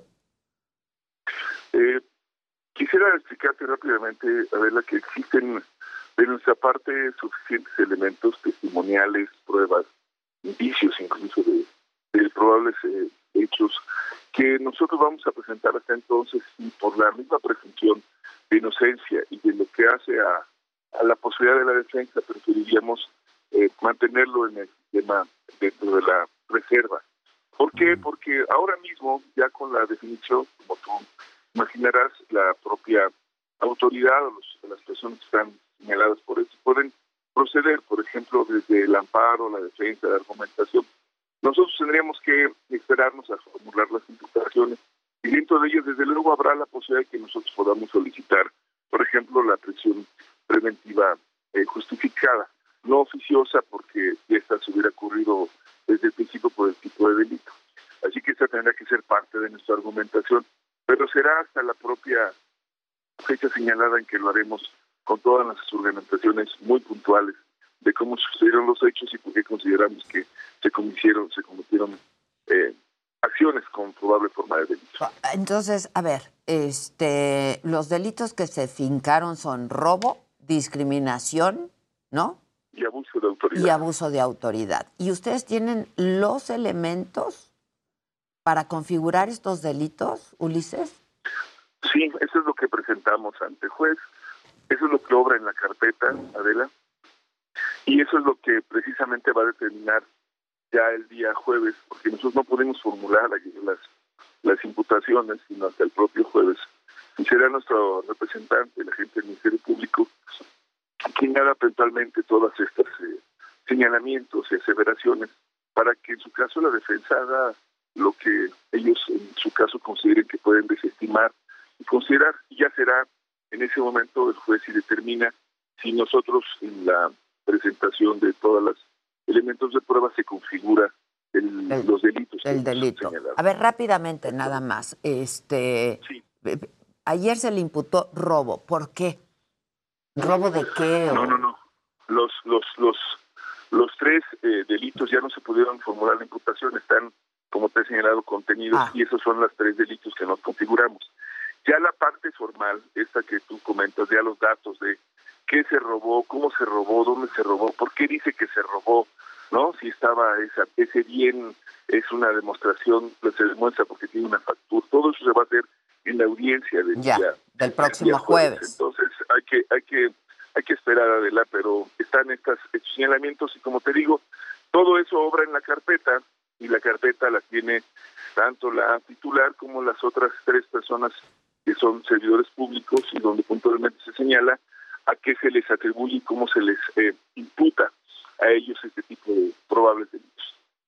Ahora, el asunto de las pelotas, este, la fiscalía recibió una denuncia por el tema de las pelotas que traían billetes de 500 pesos, hasta donde sabemos, o hay una carpeta de investigación. Estoy enterado, se han, se han, se han presentado denuncias, eso lo han hecho otros actores, me refiero a ciudadanos o, o representantes, y está en, en, proceso también de integración, aunque eso está en otro campo y tendría que ser revisado para su configuración.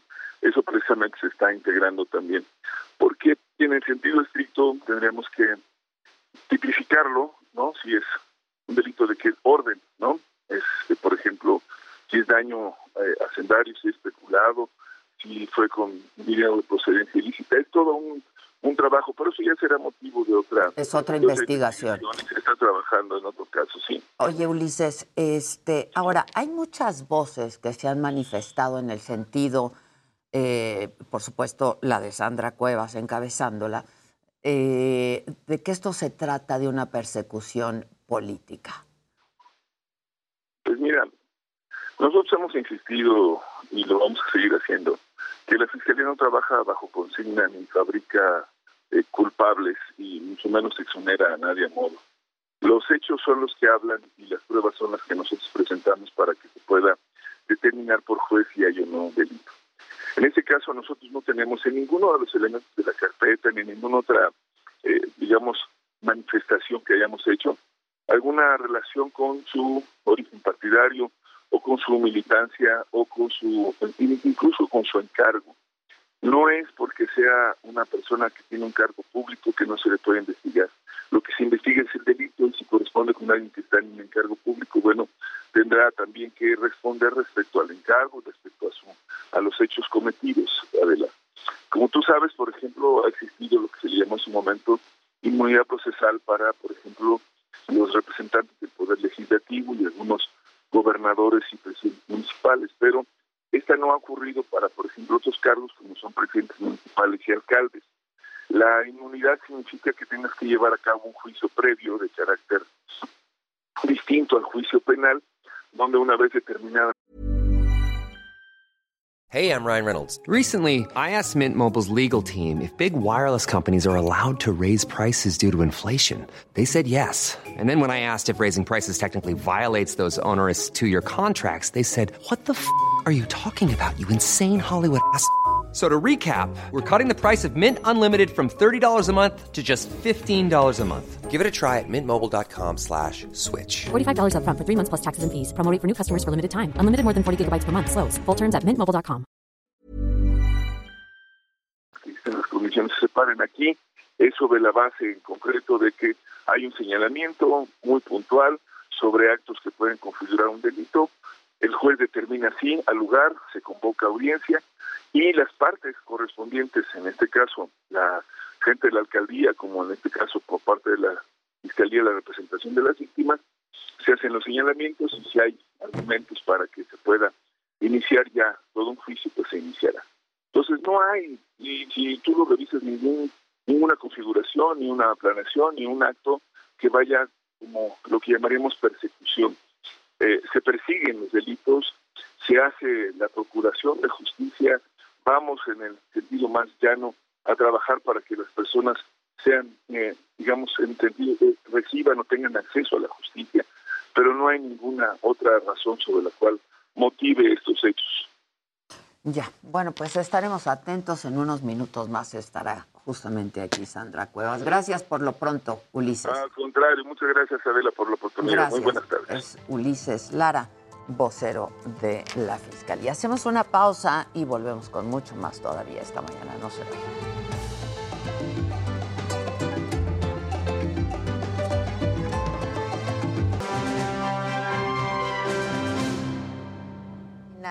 Es vecina. Sandra Cuevas, eh, alcaldesa suspendida de la alcaldía Cuauhtémoc por tres días. Sandra, ¿cómo estás? Buenos días. Buen día, agradecida por el espacio. Al contrario, justo hablaba yo con el vocero de la fiscalía. Este, porque tú has estado diciendo, junto con otras voces, que esto se trata de una persecución política, ¿no? Y que te han parecido excesivas las medidas cautelares que te han impuesto. Así es, definitivamente es excesivo, es una línea que traen muy marcada por parte del gobierno de la Ciudad de México, específicamente de la doctora Claudia Sheinbaum Pardo, quien fue la que orquestó toda esta situación con dos policías. Dos policías que efectivamente estuvieron en mi oficina el pasado 11 de febrero, día viernes. Estuvieron dos policías, uno, quien es la persona que firma los contratos para que yo pueda contratar, válgase la redundancia, a la policía que atiende a, a nuestras vecinas y a nuestros vecinos, la policía de proximidad. Eduardo, el del collarín, el que dijo que yo lo, lo- lo golpeé y, lo, y, le, y le lastimé de tal manera que tuvo que usar un collarín, esa persona es la que firma los contratos. El otro policía es quien está al mando de mis policías en la alcaldía, Mm. de los policías de proximidad, de los policías que paga la alcaldía. Teníamos una reunión, estuvieron 15 minutos en mi oficina personal y en total 36 minutos en la, en la las alcaldía, en las instalaciones. Exactamente. Este, te acusan de robo, discriminación y abuso de autoridad. Robo, tú conoces ya la investigación. Este, robo, ¿por qué? ¿A quién le robaste? ¿Qué pasó? Bueno, ellos refieren en un inicio una privación de la libertad. Eso lo dijo el vocero y lo salió a decir también el director de la Policía Auxiliar, que tuve retenidos por más de una hora a los policías. Ya no les dio. El video que yo ya presenté a las autoridades competentes marca 36 minutos que estuvieron los policías. Entonces, casualmente ya no les daba, ya no les daba para poder eh, de acusarme de privación privación ilegal. de la libertad y entonces ahora se van por robo, por discriminación y por abuso de autoridad. Robo por dos celulares y por un radio hacia los policías. Que yo no se los quité, según ellos refieren en las denuncias, que yo instruí que mis escoltas les quitaran esos celulares. Para empezar, yo no tengo escoltas, uno. Punto número dos, ellos por las denuncias que hicieron, eh, hacen referencia a 18 personas, que 18 personas los golpeamos. Primero yo golpeo a dos policías, dos policías de carrera, dos policías con 20, más de 20 años de experiencia, dos policías armados y tres policías eh, yo los privo de su libertad. Eh, es irrisorio que tres policías armados, yo hubiera podido con ellos tres. Sin embargo, después llegaron otras 10 personas, más las cinco que ya estaban, 18 personas les pegamos. Una golpiza de 18 personas no te deja ni levantarte. Ellos se ve claramente en los videos cuando salen de mi oficina y se quedan afuera en la puerta de cristal, se quedan parados, platicando. Durante, Entre ellos. Sí, entre ellos y fumando durante cinco minutos y después se van tranquilamente. Eso lo podrán observar ya. Yo espero que la próxima audiencia, que ya la jueza haya valorado mis videos y yo poderlos, ahora sí, eh, difundirlos en los diferentes medios. públicamente. Exactamente. Porque si no ahorita, pues no los tomaría en cuenta la jueza. Ok, ok. Pero tú ya presentaste estos videos. Desde el 11 de marzo yo los presenté después de, de una audiencia que tuvimos, de la anterior, de la antepasada, eh, pero, pero sí, se me hizo excesivo que sin saber mi versión, la jueza, sin haber valorado mis pruebas, determine una situación como una suspensión de actividades de una alcaldesa. Eso no había pasado nunca en la Ciudad de México. Eh, que además me prohíban salir del país, que además tenga yo que estar firmando en el reclusorio norte como si fuera una delincuente en potencia. Por favor, o sea, es, eso es eh, una persecución Bueno, política. y un despropósito, ¿no? Exactamente. Pero, este, a ver, hay algo que no me queda claro. Tú presentas un video de lo que transcurre dentro de tu oficina y fuera. Solamente presenté lo que pasa fuera de la oficina Afuera, por- y dentro de la oficina, dentro de la oficina, ese video todavía lo tengo yo, no lo he presentado, lo voy a presentar en la próxima audiencia porque eh, pues es una estrategia jurídica. Dentro de la oficina, ese es el que voy a presentar yo. Ok, entonces, ¿qué pasa en esos 36 minutos que se quedan ahí? No, pues conmigo solamente estuvieron 15 minutos. Y luego fuera fumando. Y después se pasan a la- al área de cabildos con el director general de seguridad y después se van. O sea, se van, se fuman Nunca un hubo cigarro. estas 18 personas. No, o sea, sí había más personas porque en la oficina en donde yo estoy, el pasillo que conlleva a la- al área de cabildos tiene más oficinas, pues hay más gente. Ah, ya. Ajá. Sí había más gente como en todas las oficinas, pero jamás pasó que los hubiéramos nosotros eh, golpeado. Ok, tú nunca golpeaste a nadie. No los golpeé. ¿Hubo alguna discusión, enfrentamiento? Hubo una desacuerdo? diferencia, hubo un desacuerdo, pero nunca en esa proporción. Ok. Y algo muy importante, ellos mencionan, eh, y perdón por la expresión, pero fue como lo, lo hicieron eh, las declaraciones que hicieron en medios, que yo llamé maricón a Omar García Harfush. por eso, Por eso la ve, discriminación. por eso te, te acusan pero en de todo caso, pues entonces que me denuncie Omar García Harfush, no los policías. Ya. ¿Y lo dijiste? Ya, ya lo mencioné, eh, lo he estado diciendo desde el día de ayer, pues que entonces que me denuncie Omar. Ya. Pero no le corresponde a los policías. No le corresponde a los policías, pero además es totalmente falso. Y ese video que tengo dentro de la oficina, ahí viene lo que yo le dije a los policías. Sobre y que Omar jamás, García no, jamás lo menciono. Jamás, Jamás lo menciono. mencionas. Porque quiero decirles que Omar García Harfush ha sido eh, una persona muy dedicada en su trabajo, siempre atiende las peticiones, yo siempre le mandaba las alertas y siempre recibió un buen trato. O sea, el, el tema no es con Omar, es sencillamente con dos policías que se prestaron a orquestar todo esto, a, a este montaje, y tres compañeros más que pusieron, es decir, al final son cinco policías los involucrados. Lo único que tienen como prueba ellos son los dichos, nada más, no hay otra cosa. Y el collarín, ¿no? Y el collarín. Y el collarín. Pero eh, tampoco hay una prueba médica que, es decir, que no, documente y avale ese dicho. Exactamente, no, no hay los elementos suficientes para, para poderme acusar a mí o hacerme responsable de los delitos que me imputan. Que voy a repetirlos, robo, ¿no? Este, que en un principio tienes razón, era el, el cargo era delito de privación ilegal, ¿no? Eh, de la libertad.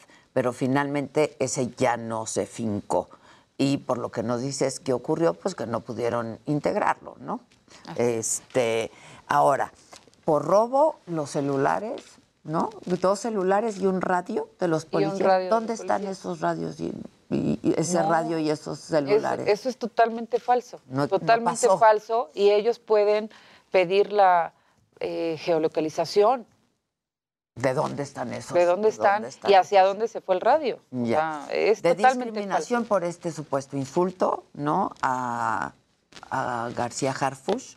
Este, y bueno, pues tu equipo legal ya tuvo acceso, ¿no? A este, pues toda la carpeta de investigación. ¿Es así? Es así. Este, y entonces, ¿qué te dice tu equipo legal? ¿Cómo, cómo, cómo ven todos los elementos de prueba por parte de la fiscalía?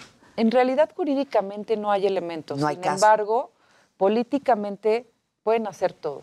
Al estar orquestado por la jefa de gobierno y la jefa de gobierno está respaldada por el presidente de la República, ella va a hacer absolutamente todo por recuperar la alcaldía Cuauhtémoc. ¿Cuál es el objetivo final de la jefa de gobierno? Recuperar la alcaldía. Si a mí me vinculan Esa a les proceso, dolió perderla, ¿no? mucho. Si ellos vinculan a proceso y yo quedo con las mismas medidas cautelares, entonces en 60 días yo ya no estaría dentro del cargo. Y es como la jefa de gobierno puede enviar una terna al Congreso de la Ciudad de México con puros candidatos de Morena para que puedan entonces elegir a uno de ellos y que se quede en manos de Morena la alcaldía Cuauhtémoc. Así de sencillo y así es como lo quieren operar. Que así no votó la gente. Y que así no votó la que gente. así no votó la gente. Ahora, eh, tú, es que tú no puedes estar ausente por más de 60 días. ¿Es así, no? Exactamente. Ahorita fue nombrado un sustituto.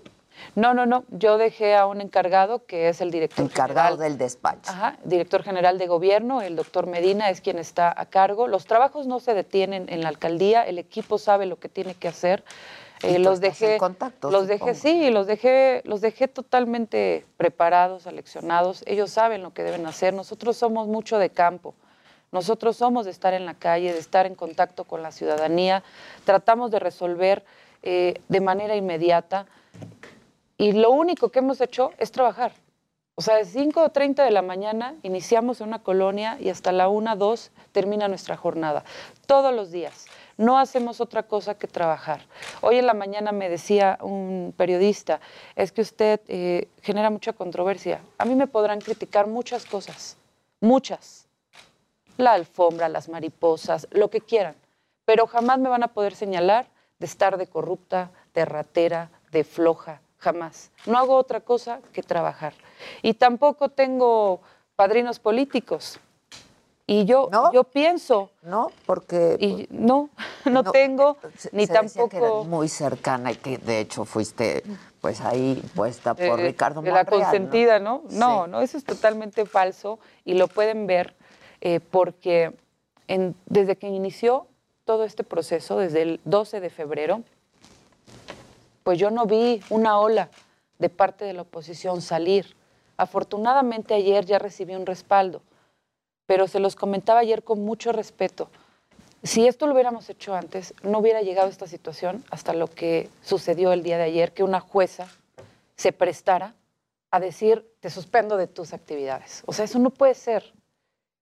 Está en contra de los derechos humanos. Y no solamente de la alcaldesa, está en contra de los derechos humanos de los que votaron por X eh, al- candidata a la sí. alcaldía. Pero estas medidas precautorias que dicta la jueza, este, son no solamente excesivas, son, mm, o sea, pues no, no, no, no hay con qué documentarlo, ¿no? So- están fuera de toda proporción. Ya. ¿Por qué dices que esto pues, es orquestado por Claudia Sheinbaum? Eh, porque es una, pues, un- una persecución política. ¿Cómo era tu relación con Claudia? ¿Qué pasó? Yo a la doctora Claudia la vi en diferentes eventos. eh, incluso llegó a, a asistir a mi colonia, la recibimos, pero jamás platiqué con ella. O sea, en realidad yo no, no la conocía eh, a ella corto, solamente físicamente, ajá, solamente físicamente. Eh, pero después de que pasa lo de los policías que nos golpean afuera del, del Congreso, afuera de, de la Cámara de Diputados del Que tú Congreso, estabas ahí, entre exactamente, otros, ¿no? que nos Sí. golpean, entonces ella nos manda a llamar uno por uno, Exactamente. uno por uno. que eh, dijo, me voy a reunir sí. con cada uno. Sí, entonces ya siendo yo alcaldesa electa, ella me llama y me dice, mira, yo no quiero tener problemas contigo, yo quiero llevarme bien, quiero trabajar, yo no tengo nada que ver en la Ciudad de México, yo no participé, se lo dije al presidente, pero mira, tú eres más de Morena, eres más de Morena, eres de nosotros. Yo te invito a que regreses a Morena. Entonces yo le respondo que no, que yo estaba bien aquí en, en la alianza y que aquí iba a poder hacer más por la gente. Yo le digo que no y después me manda a José Carlos Acosta, alcalde de Xochimilco, con quien yo tenía una muy buena relación. ¿Ya no? Eh, pues ya no nos hemos hablado, pero eh, teníamos una buena relación. Él me escribe, me, me veo con él dos ocasiones y me dice lo mismo. Sandra, ¿qué estás haciendo allá? Vente para acá, vente para acá, tú eres de Morena. No, muchas gracias, gracias por la invitación, pero no. Después me manda a Víctor Hugo Romo, exalcalde de Miguel Hidalgo, lo mismo. Me pide cinco proyectos, cinco proyectos para que encabezara la jefa de gobierno y yo eh, y poder trabajar de manera conjunta y que me pasara Morena. Lo mismo. No, muchas gracias, pero sí te paso los proyectos, que yo sabía que no iban a avanzar. Uno de ellos era Zona Rosa y de inmediato salió a decir que no. Y también eh, la invitación fue a través de Martí Batres. Martí Batres me, me invita y me, y me dice lo mismo, tú eres más de Morena, vente para acá, vente para acá con nosotros. No, muchas gracias, yo sirvo más de este lado. Ok. Entonces, no había posibilidad Que además la gente votó por ti y por la alianza. por la alianza. Yo creo que más que por mí, votó por la alianza y por un hartazgo en contra de Morena.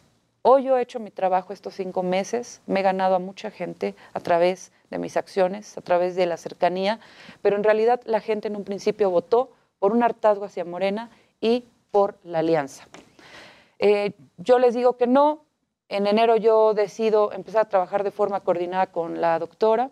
Sin embargo, pues ahorita a la, a la primera que pudieron, crean toda esta situación. No son personas de palabra, son personas vengativas. La jefa de gobierno es una mujer que persigue a otras mujeres, una mujer que utiliza las instituciones para sus fines políticos, para quedar bien con su jefe, con su jefe que es el licenciado Andrés Manuel, y que quiere a toda costa recuperar lo que perdió en las pasadas elecciones.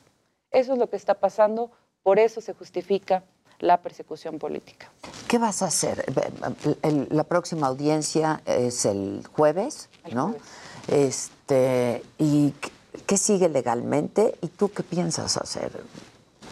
Yo rendir mi declaración, eh, presentar las Tienes pruebas. que ver los escenarios posibles, ¿no? defenderme. eh, sí puede pasar una vinculación a proceso, sí, por supuesto, pueden seguir las medidas cautelares. Eh, yo estoy tranquila, siempre trato de, de estar eh, tranquila, de pensar con la cabeza fría y tomar las mejores decisiones. En política todo puede pasar. Esto no es un asunto jurídico, porque jurídicamente no tienen los No hay caso. no hay caso. Pero políticamente todo puede cambiar. Entonces, los que ahorita se ríen, mañana pueden estar queriendo negociar. Entonces, lo que sí les voy a decir y lo que voy a dejar claro es que los trabajos en la alcaldía no se van a detener hasta que esto no se acabe. Vamos a seguir dando resultados, vamos a seguir haciendo obras. Eh, soy de las pocas alcaldesas, y lo digo abiertamente, eh, que estamos dando cambios en diferentes colonias. Estoy interviniendo 25 de 39 mercados. Estamos eh, invirtiendo en dos deportivos, eh, reconstruyéndolos. Eh, estoy haciendo obra en diferentes parques. Estamos rescatando uno de los parques más grandes que tiene la demarcación, que es el López Velarde. Obra, obra, obra, obra, tapando los más de 16 mil baches que dejó Morena en su administración. 16 mil baches. Y estamos trabajando. No hago otra cosa que trabajar. Ahora, estos, eh, estas personas de Morena que viven en la, en la Cuauhtémoc, ¿no? Este, pues también seguramente paralelamente hacen pues lo que saben hacer, ¿no? Este, ¿tú llegaste a sacudir la, la alcaldía? ¿Con qué te encontraste? Y pues, ¿qué mensajes han mandado? Además de estos emisarios que se te han enviado. Yo llegué a limpiar la alcaldía, eh, llegué a empadronar a los comerciantes, llegué a no extorsionarlos, a no pedirles cuotas, llegué a ponerlos en orden, llegué a apoyar a los, a los empresarios, les di dos meses de gracia para que pudieran ponerse en orden sin pedirles absolutamente nada.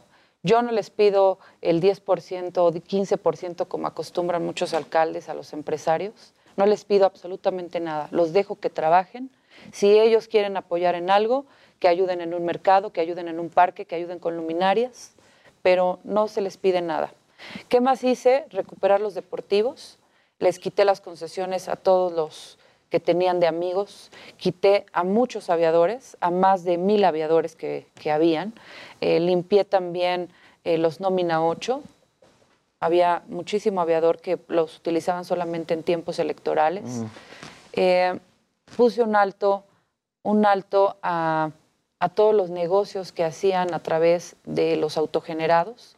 Yo quiero decirte que en mi administración, a, partir de octubre, he generado más del 500% de recurso en los autogenerados, lo que dejan los mercados, los estacionamientos, los deportivos, las casas de cultura. Entonces, pues los hechos hablan más. ¿Qué no me afectaba? Que luego son muy mafias que están operando, ¿no? Estaba yo muy tranquila porque la gente en mi demarcación estaba tranquila. No salían a, a quejarse, excepto que fueran de Morena o excepto que fueran algunas familias que les quité los estacionamientos o las canchas de fútbol o los deportivos que las tenían para beneficio propio. A ver, eh, justo el famoso Día de las Pelotas, ¿no? que ya se hizo célebre y que al parecer, y según nos dijo el vocero de la Fiscalía, hay otra averiguación, ¿no? Este, eh, se está armando otra investigación en tu contra por las pelotas Ah, y va a haber una manifestación en tu contra, entiendo, ¿no? Y entonces sales con las pelotas. ¿Qué, qué pasó? ¿Por qué las pelotas? ¿Por qué regalar dinero? Este, ¿qué, qué? Esta fue una estrategia de comunicación, ¿de quién fue la idea? ¿Qué pasó? No, no, no. Eh, será la primera vez que, que diga qué fue lo que pasó con las pelotas. Lo que sucede es que eh, Morena, a través de la ex candidata a la alcaldía, organizan salir supuestamente de todas las colonias para manifestarse en contra mía y pedir mi salida y llegar a la explanada, a la explanada de la alcaldía. Exacto. Entonces, de repente yo empiezo a ver que venía muchísima gente, pero muchísima gente, pero apoyando a Sandra Cuevas. Entonces yo me asomo del balcón y me dio mucha emoción. Pusieron ahí unos sonidos y unos juegos. Abajo había unos juegos ah, inflables, abajo de mi balcón. Entonces me asomo y veo, veo a algunos niños. Pero la verdad me emocioné mucho. Me emocioné mucho de ver el apoyo que yo no convoqué. No, es lo que te Que iba yo a no preguntar. convoqué. ¿Tú convocaste? No, este yo no apoyo, convoqué. ¿Tu gente, no, tu hubo, equipo? no hubo una sola invitación a la gente para que fuera a apoyarme. Me asomo. Para contrarrestar la protesta. Ajá. Y que no hubo protesta, tampoco les dio esa manifestación. No salieron, Ok. no salieron, no, no les daba. O sea, fue iniciativa de la gente, Sí, es lo que me estás diciendo. Fue iniciativa de Dolores Padierna. Es la, la manifestación en contra, pero eh, la pero la, manifestación pero la a favor manifestación a favor fue iniciativa de fue la gente. iniciativa de la gente. Fue iniciativa de la gente. Ellos llegan y a mí me ganó la emoción. Me ganó la emoción, me asomo, tenía yo unas pelotas, agarro las pelotas, yo misma, de mi dinero, de mi sueldo, y lo digo de manera responsable y sin temor alguno, porque eso no es un delito, de mi sueldo, agarro mi cartera y les digo a los niños, algunas tienen premio. No fueron más de 10 pelotas y no las 10 pelotas tenían el billete. Y las aviento a los niños. Y pues ya se hizo ahí todo un, un- relajo. Y tan no lo hice de manera eh, malintencionada que las aventé y no pensé que iban a haber muchos medios de comunicación porque pensaban que iba a llegar un grupo a sacarme de la alcaldía. Pero yo no pensé en eso, yo solamente cuando me asomo, pues veo, me emociono, avento las pelotas y fue lo único ¿Qué que hacían pasó. unas pelotas en tu oficina? Yo siempre tengo regalos, tengo piñatas, tengo juguetes, tengo, siempre tengo regalos. De hecho, ahí mismo en el pasillo donde pasaron estos policías, hay bodega 1, bodega 2, bodega 3. Siempre tenemos regalos, siempre, siempre tenemos regalos para los niños, porque cada lunes los niños que vayan al acto cívico se les da un juguete. Entonces siempre tenemos regalo. Y a mí se me hizo fácil, pásenme las pelotas. Fueron ¿Y en alrededor... ese momento metieron el dinero? No, no, no, lo pegué. Yo lo pegué. Yo lo pegué y me hago responsable. Pero en de- ese momento. En ese momento. Ya. Sí, en ese momento. Porque también, pues la aviento. pregunta es de dónde sale esa lana, ¿no? Y además dicen De que fueron sueldo. más de 50 pelotas. No, no, no. Ahí estaba Reforma, estaba eh, Telefórmula, estaba Milenio. O sea, tienen el video completo de cuando se avientan las pelotas y no fueron más de 10 pelotas. Y si no, pues que ellos mismos me demuestren que fueron eh, todas las pelotas que dicen. Ok, y- no fueron más de 10. Y no todas tenían dinero. Y no todas. Yo me, yo me asomo y les digo, algunas tienen premio y se las aviento. Punto. Eso fue lo que pasó. Eh, Y no sal- hay El dinero sale de tu cartera. de mi cartera. Este, además, yo no tengo otros gastos. Yo, de verdad, yo no tengo otros gastos. No Vivo tienes sola. hijos. Sí, es lo que Vivo sola. porque Vivo hijos- sola, no tengo hijos. Vivo en la alcaldía. Me la paso en la alcaldía. Bueno, además cada quien hace con su dinero lo que quiere, Y- entiendo. Y entonces, pues yo sí me puedo, yo sí me puedo dar el gusto y lo he hecho no ahorita, desde hace seis años le puedo donar y ayudar a quien quiera. A quien quiera. Le he ayudado a niños con cáncer, he pagado cirugías costosas. He puesto yo en Twitter, yo te mando para tu autobús, yo te mando para la quimioterapia, yo te mando. O sea, y así eso soy. sale de tu dinero. Así soy. Y sale de mi dinero y creo que hasta el día de hoy, pues no hay quien me diga qué hacer con mi dinero. Pues no. Fue un momento eh, que me ganó la emoción, mal hecho, pero me ganó la emoción, vi a la gente, es algo que no debía haber hecho, pero ya lo hice y me hago responsable. Y no es ilegal. No es ilegal. Sería ilegal si hubiera utilizado yo recursos de la de la alcaldía. alcaldía, exacto. Lo cual no pasó. Por eso la gente, digo, las Lo cual no voces pasó. dicen, ¿de ahí salió ahí la lana? acudieron, acudieron a apoyarme, yo creo que unas 1.500 personas. O sea, 1.500 por... ¿Quién, la- quién, quién las organizó?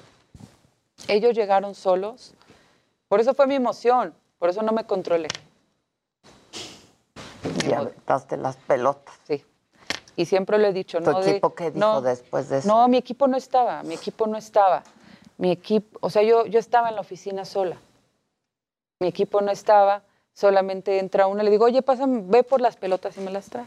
Y me las pasa y ya le digo, ah, bueno, ya vayas. Y yo las empiezo a aventar sola, yo estaba sola en el balcón. Hay, hay a quien no le gusta tu estilo, ¿no? Eh, Ha sido polémica, etcétera. Eres aguerrida, echada para adelante, ¿no? Y hay a quien no le gusta tu estilo. Eh, eso no significa que lo que hagas sea ilegal, ¿no? Este, ¿Cambiarías algo? ¿O cambiarías tu, tu, tu, tu hacer y tu modo de hacer en lo, en lo subsecuente? No, no, así yo estoy feliz, yo estoy contenta y estoy tranquila. Si yo no tuviera este temperamento y este carácter, para empezar no se hubiera ganado la alcaldía. Y ahorita, Y, y después sería muy difícil gobernarla. exactamente. Que es un poco lo que está pasando hoy, En, ¿no? en la alcaldía te encuentras con grupos, no solamente con los bejaranos, o sea, ellos ya son lo último. Es lo que queda de Morena. Ajá. Hay grupos criminales. Tenemos a la Unión, a la Antiunión, al Cártel Jalisco Nueva Generación, a la Ronda. Tenemos un sinnúmero de, de problemas. Y, por ejemplo, no se habla que fui yo la que a un mes de haber llegado presentó toda la documentación a la Fiscalía General de la República para que hicieran una investigación y ordenaran el cateo de muchos moteles a donde prostituían a las niñas, en donde había pornografía infantil. Y gracias a mí, gracias a mí es la primera vez que se cierran esos hoteles y moteles. Y yo encabecé el operativo, participé, y de eso no se habla. Nadie menciona que fui yo la que sacó a la Unión del Deportivo Maracaná y que hoy el Deportivo Maracaná pueden entrar todos los niños, tenemos más de 500 niños, de forma gratuita. Y la Unión no se para ahí. Pero siguen ahí, siguen en la alcaldía. Pues seguramente se, siguen operando. ¿Has recibido amenazas y ese tipo de cosas? Sí, sí, sí he recibido amenazas. Eso fue al principio de la administración. Pero igual, o sea, tengo tal vez esa, esa mala costumbre de ponerme al tú por tú con la gente. No me dejo. No me dejo. Imagínense, mi formación fue siempre eh, en colonias populares. O me defendía o me defendía. Obviamente hoy las cosas cambian. Estás hoy en otra posición. Estamos en una posición diferente, pero, pero al final las personas con las que te enfrentan o con las que te tienes que enfrentar son porros. Es una porra, un porro, Martí Batres, Claudia Sheinbaum, una mujer que a lo único que aspira es a ser presidenta de la República, apadrinada por Andrés Manuel. Gánatelo con tu trabajo, gánatelo haciendo las cosas bien, no persiguiendo una mujer, no haciendo un uso indebido de las instituciones. Eso es más vulgar y eso sí es un delito y no aventar pelotas. Eso es peor. Eso es peor a poner una alfombra roja. ¿Y qué es lo que pasa? A ella se le cayó una escuela, hubieron muertos, se le cayó la línea 12. ¿Y qué le sucede? El hijo de Andrés Manuel, un corruptazo de primera, que vive en una mansión. ¿Y qué le pasa? ¿Qué pasa con todos aquellos que se han hecho millonarios después de ser nadie, después de no tener eh, cuentas en el banco, hoy son millonarios y que estuvieron en un cargo público? ¿Y qué les pasa? No pasa nada. Pero si vas en contra del sistema, si vas en contra de, de los intereses de ellos, pues sucede lo que ahorita yo estoy viviendo. ¿Has insultado a alguien? Es decir, cuando dices tengo temperamento y tengo carácter, lo que no quiere decir que grites o que insultes o que... Pero un poco, pues la... No, sí lo he hecho. Sí lo sí, sí, sí lo he hecho, sí. Y no soy hipócrita. Ok. Sí, no soy hipócrita. Gritas. Y afortunadamente... Usas malas palabras. Afortunadamente ya hoy, hoy ya no soy este... hoy, hoy me dieron tres días para Exacto. poderme expresar como quiera. Como ciudadana. Y, y- y me voy a este, Con una explayar. suspensión tienes, te, te quedan Tengo dos. tres días, me quedan dos días. Este, no, sí lo he hecho, sí lo he hecho y, y nunca me voy a dejar de nadie. Nunca. Una mujer que permite que la violenten y se queda callada, vive frustrada para toda la vida, vive infeliz. Y a este mundo se vienen a hacer las cosas bien, a dejarlo mejor de como lo encontramos, pero también a vivir de una forma valiente. Yo confío mucho en Dios, confío en que las cosas van a salir bien y confío en que todo se va a acomodar. Nadie es eterno. No, nadie. Ni nadie es intocable. Y Claudia, política, no, no. Claudia no es intocable y es una rueda de la fortuna esto, de la política. Y siempre les he dicho, fíjense a quién pisan al subir porque te lo puedes encontrar al bajar. Pues sí. Y que se cuiden, que no me salga a mí bien esta situación, porque entonces en el 2024 van a tener una gran adversaria. Se lo dejo yo a Dios, que pase lo que tenga que, que pasar y yo estoy tranquila. Este, y llevas pruebas y nuevos videos el próximo jueves a tu audiencia. El próximo jueves. Eh, un video que es fundamental, está tomado a las 8.49 de la noche en la oficina, dentro de la oficina, y a las 8.50 está el otro video en donde se ve cuando ellos salen perfectamente. O sea, vi- Perfectamente, incluso Eduardo, el del collarín, sale con su libretita, agarrado su libretita roja, perfectamente uniformado, y, y el otro eh, Pegaso, el otro comandante, dice, pues sí, ya vamos a que nos levanten el acta administrativa. Mm, Ya. Y ya, se va. Fue todo. Fue todo. Pero ese es el, el, el video que eh, antecede al otro que ya presentaste. Es lo que ocurre en tu oficina, lo que dices tú y lo que dicen ellos. Exactamente. Que, una vez presentados los puedes exhibir, los puedes hacer públicos, ¿no? Así es. Así es.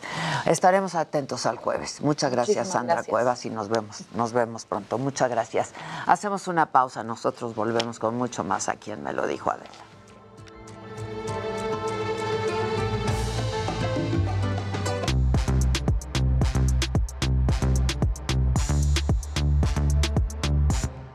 Que cuando invitamos a doña Silvia Pinal, dice Jorge, pronto. Aquí ya aplica el espérense. Espérense. Al Magi dice, lo siento, yo sí le creo. O sea, están muy a favor de ella, ¿eh? están Dice con que todo. sí te- Tiene su banda. Nos saludan desde Jere- Querétaro, Alejandro Luján. Este. Y desde Los Ángeles, Felipe Romero también. Mira. Y hace rato sí. desde Niza, Francia. Y a veces desde Nesa. Gracias, Sandrita Nazar, como Variedad. siempre. Qué guapa alcaldesa, dice Gabriel. Sí es guapa, ¿eh? Sí. Sí, Siempre es está muy guapa. arreglada, ¿no? Siempre Sí, está como arreglada, es guapa, es guapa. Es que tiene un pelo. Bueno, a mí el pelo así negro, negro me Es- encanta. eh, sí, claro. Como Susan. Como Susan. Como la Susana. así, Hasta chiflido a Susan. Y su Yo cabellera. siempre le digo de su pelo a Susan, me encanta. Bueno, Infórmenos, muchachos. Lo que infórmenos. querías hace un momentito, eh, Payo. el Payo, Octavio García del Payo recibió una cornada, esto en Guadalajara fue en el cuarto de la tarde cuando, pues, al citarlo, y vamos a hablar de tauromaquia, por el lado derecho, el toro de la ganadería de Fernando en la Morena, y mira, tequilero. Uy. Uy, en los Sí, sí, sí, sí, sí, sí. tompiates. Lo- En los Lo merititos agarra bravo, tompiates. lo zarandea hasta que el propio torero que tomaba pues, con una de sus manos el pitón izquierdo del astado pudo zafarse, fue intervenido, una laceración de 6 centímetros en el pene y hematoma del meato uretral. Tan guapo. El, meato. meato. Se ató. Sí, me El ató. meato se ató. Entonces, este, Y es re guapo el payo. eh, muy, muy, muy, muy bravo. Está riendo del El meato, Híjole. pues es que él lo ató. Sí lo ató. Este, entonces, bueno, pues esto sucedió con el payo. Híjole. Ay, qué horror. Sí, Qué horror. exactamente. Bien. Sí, después de esa imagen acá, sí, Bueno. como que... ¿Cómo le puede doler a una lo que no, tiene? No, no. Exacto. Sí, sí, sí. No. Y que, que no tiene y no quisiera. Exacto. Y que no. Ah, No, sí, sí, que no. quede claro, ¿no? Para que no. Por aquí decían que te pareces a Timothy Chalamet. Ay, qué padre. Qué Mira, padre. qué Eso padre. es increíble. Quiero sus trajes. Algo Sí, estás haciendo Quiero la trajes. ropa del Timothy Chalamet. Sí, sí, sí, sí. cómo no. Bueno, Ay, ¿quieres? ¿qué más? Oigan, Bueno, pues yo hace unos días platiqué con Mateo Bocelli, que él es hijo de Andrea Bocelli. Él está haciendo música, sacó una rola en español que se llama Dime. Así que vamos a ver la entrevista Ah, y a ver qué les parece su Ya música. estás.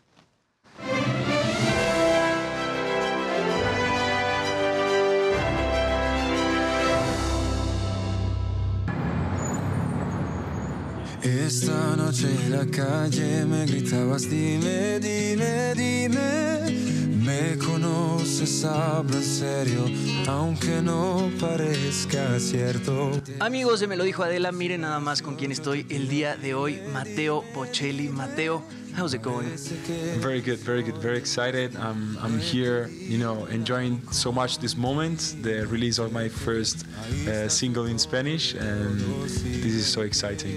Amazing. Tell me about um, Dime. This song in Spanish, it's your first ballad, and at the same time, it's your first song in Spanish. ¿Cómo está tu español, Mateo? ¿Hablas bien español o más o menos? Lo hablo un poquito, pero mi español no, mi español no es muy bueno. Es, es una canción de amor, eh, naturalmente. Es, es una ballad y, y- y yo siempre me, me, me- me consideré un, un, ánima muy romántica. Y, y por eso soy muy, muy emocionado y feliz por esa canción que amo muchísimo y que he escrito junto eh, eh, un, un cantante y escritor eh, italiano que se llama Alessandro Mahmoud. Your dad must be a great teacher, but at the same time, like a harsh critic of your music, right? What does he think um, about your music? And I don't know, what's the best advice he's given you to make music? He, he, he gave me many advices, no? Um, some that are more connected to the te- technique, so the voice technique, and some others that regards more the approaching to this career. So how to, you know, how to to have it like to approach in an interview, to to the, and you know, he, he always said the best thing you don't, you don't have to worry to worry about it. You just be natural, just be yourself, and and and because only in this only in this way you can you can reach people people's art.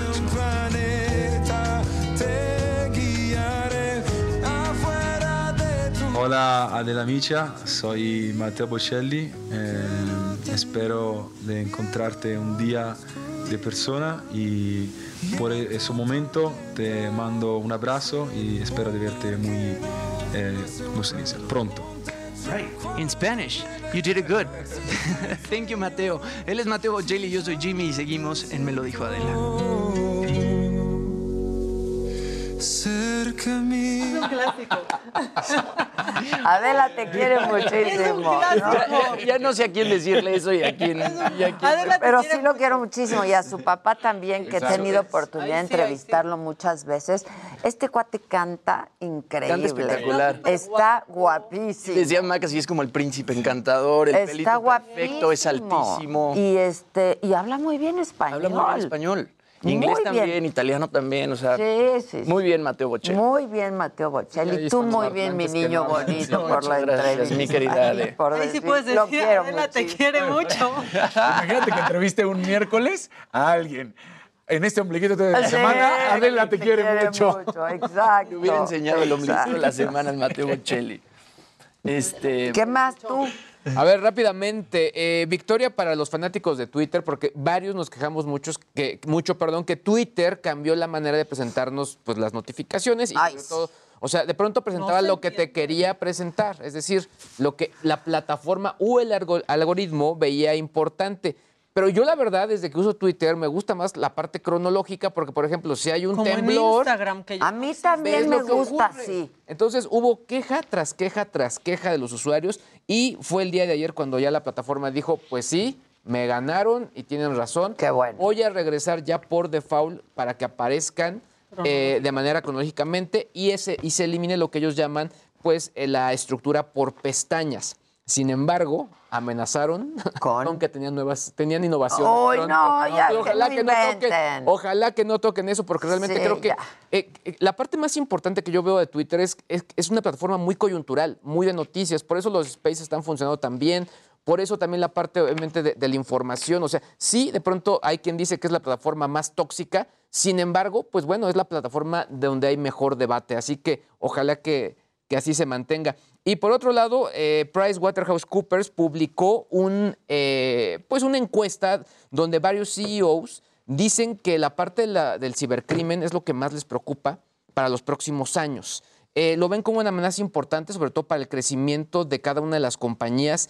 Sin embargo, también obviamente hablan de manera positiva, bueno, lo hablaban cuando hicieron la encuesta, que en los próximos 12 y 48 meses sí detectan un crecimiento importante en la economía versus lo que se vivió durante el confinamiento. Y aquí ya, si me permiten el comentario editorial, creo que esta encuesta se realizó previo a lo de Ucrania. Porque, sí. porque al final claro. sí leo muchos comentarios demasiado positivos versus lo que está ocurriendo Claro. actualmente. Entonces, bueno, o sea, ver si, si esto lo pausan, estos eh, directores generales de compañías lo ven positivo, sin embargo, ya contrastándolo con la coyuntura, ah, todavía no me hace un, un sentido tan, tan real versus lo que hemos estado viendo en el análisis. Pero bueno, por lo pronto qué bueno que van a regresar a lo que era Twitter. Sí, Que Instagram también Ay, sea cronológico. no, y que ya no inventen nada, por favor. Como dicen por ahí, si estaba bien, no, No le componga, fuerza. no le muevas nada. No hay necesidad. No hay necesidad. Digo, es como en el Instagram, lo último que la gente siempre critica es que si subes una foto no las puedes acomodar, ¿no? Ahí es como, como sale también. Y No, que tenga que ser cronológico Exacto. también. Claro. Claro. Claro. El Claro. algoritmo te pone lo que quiere ponerte. Exacto. Lo que piensa que te gusta. Que te gusta. Y lo que le conviene ponerte. También. También. Que le, Sí, le lo que le conviene, sí, claro. lo que le- te conviene claro. a ti. Solo nos usan, ¿eh? Oye. Estas plataformas solo nos usan en vez de que nosotros las usemos. Lo ellos. comentaba con, con gente de, de mi equipo y me lo hacían ver. Es cierto, o sea, el rollo de, de- de que de pronto este, eh, el uso de las redes sociales, del documental este que está ahí en, en Netflix. En Netflix, sí. Sí, o sea, cada vez que lo uno lo ve o lo usa como. Si es gratis el producto, eres tú. Eres tú el producto. Claro. Sí, exactamente. Sí, pero en la vida. En la vida, aplica para, Para vida. todo. Sí, exacto. Oigan, un término que les quiero poner en la mesa, no quiero que piensen mal porque ya los conozco, encogición. Encogición. De ser pequeño. Que exactamente. Ok. Shrinkflation. Suena Órale. también mal, pero es que está pasando y no nos estamos dando cuenta. La de empezar- encogición. La encogi- nos está agarrando la encogición. No es encogición. ¿Qué es lo que está pasando? ¿Hora del viernes? Pues, pues sí podría ser, pero le han puesto encogición. ¿Qué es esto? Está pasando por la inflación. Lo que dicen es que los compradores tiene- tienden a ser sensibles al incremento de precio. Pues sí, Pues sí. pero no pones atención cuando esos productos no cambian de precio, pero traen menos. Y Ah, está haciendo encogición. La, la encogición nos anda agarrando. O sea, para mejor ejemplo, la bolsita de papas. Exactamente. Muy bien. Cada Justo por eso. menos. Justo por aire. eso salió esta noticia. Sí. Porque un vocero de Frito Lay en Estados Unidos dijo, pues nosotros estamos optando para que no suban de precio por quitar cinco doritos de la bolsa. No, entonces No te me quedan quiten mis tres, Doritos. no. Te quedan tres porque Te si ya compras el tres. aire, Porque cuando compras una grande de por sí, viene el La cuartito. mitad, la mitad es Menos, aire. Sí, más de la La mitad mitad. es aire. Y la otra mitad está hecha Sí. pedazos. Es lo que Sí. les contaba ayer de, de Uber, que al final somos nosotros el que. pues, los que paga- estamos pagando todo el Sí, exacto, pato. los patos rotos. Y acabas pagando más porque Claro. compras dos. Además me encanta porque te van la- cambiando los la- tamaños de las bolsas, ¿no? Ah, y tú dices, Claro. si compro la Viene chiquita, lo viene lo mismo. mismo. O- o- Viene lo con las mismo. etiquetas de 20% más y más Sí, aire. Más que, Exacto. Más Sí. que. Por eso no dejen Más que, aire. que les vean la cara ante la inflación. Esta está siendo la táctica Wow. de muchos, entrar a hay la que, encogición. hay que comprar por peso. Exactamente. Por peso. A granel. A granel. Pues sí, así dicen que las reducciones de tamaño se producen en oleadas y suelen tener lugar en épocas de mayor Sí, se ha inflación. visto, ¿eh? Se ha No visto. dejen que los agarre la encogición. Que no nos Yo, agarre la encogición. sí, se ha visto. Y cinco doritos menos. No. No, si apenas sí. Mis doritos flama. No, sí, Mis los taquis cinco. flama, no. O sea, limoncito, su salsita valentina, película, y ahora ya no te alcanza. ya Eso sí se me antoja ahorita. Sí, Pero no. ya hay- ahorita. Muy- en Procter and Gamble. Cuando yo trabajaba en la madrugada, bueno, que llegaba a Televisa. Sigues a la- trabajando en la a madrugada. Sí, a las 5 de la mañana llegaba mi desayuno, mis taquis flama. Pues sí, ¡ay, Pero, pero Está agresivo. en ayunas mis taquis flama. Después un río pan. Ay, los chicharrones Oyuki. Pura ¿Qué me dices Claro. de los chicharrones? ¿Y los cazares? Uy. Oh. Ahora te voy a decir algo. No La- las, de carrito tal cual, las que cuando te paras, Ah, pero no, y, más, y más sí. salsa, más salsa. Uf, Uh, rico. con todo y mugrita. Sí, sí, sí, sí. Pues ya hay representantes y marcas en Estados Unidos que ya están anunciando pues que va menos producto en sus, en sus cosas. Procter Gamble ya lo dijo, Crest, Nabisco. En México todavía esto no se confirma, pero de que nos va a llegar la encogición. Pues claro que nos, va a llegar la incogición. Que lo Que sepamos. de por sí ya estaba, ¿eh? La incogición. Sí. La En los verdad. restaurantes, ¿qué tal aplican también la, la La encogición? encogición. Y luego los gancitos que ya vienen sin Encogición. Ahí eh, al restaurante por Uber Eats, igual sí es como la, la expectativa realidad. sí No, no. diferencia. Ves el plato en la foto y no, no llega, así no llega. No, no, no. No, si te das cuenta en los gancitos ahora cuando los compras, ya, ya todos son los minis. Ya dices, ¿qué onda? ¿Dónde están los gancitos Los de veras? gancitos. Me creció la mano. Sí, Eso fue por los niños. El tema del que azúcar, no me eso parece mal. No, también estoy de. Pero ya no traen ni la, ni la Nada, cremita. sí, no. Los pingüinos, ¿qué me dicen no de saben los igual. pingüinos? Mucha gente- Exacto, lo- antes mordía así para que Son el una centro- estafa. Claro. que me encantaba era el almond Reese. Uy, ya no sabe igual, yo siento que no sabe igual. No, y claro que no sabe igual. Mucha gente está reportando encogigión. Sí, en nuestro chat están diciendo, eso pasa con el Sunday de McDonald's. ¿Qué? Encogición. Encogición. El detergente que trae, trae menos. Sí, antes se llenaba el vaso, ¿no? Cuando te ponían el helado y ahora es vaso más grande y menos helado. Dices, Por decir, una claro. queja horrible, ya no le ponen cacahuate a los Sundays. Ya no. ¿Qué les, pa- ¿Qué les Sí, pasa? sonde llevaba Cacahuate. cacahuate. Exactamente. No, no, está la encogición. Las cosas ya muy están fuerte. muy mal. Esta encogición nos Sí, está, nos, nos está, matando. ¿eh? Está muy mal la encogición. Todo mundo que a su pizza en Guadalajara ya le llegó la Y encogición. luego ya no le ponen ni queso, puro tomate ahí. ya ni Queso bien. No, no, Queso ya- ahí ya, ralito. lo, lo que está alrededor de Tres la- que está pepperoni. alrededor, ya, ya ves que las- está nada más el tomate, ya no trae queso, dices cosas. Sí, pan, no. sí. Ay, No, no, muy mal. la gente está, yo, yo quiero, Oigan. pero la cogición, acaban de decir aquí en el chat. Pues, pues sí, Que no la encogición.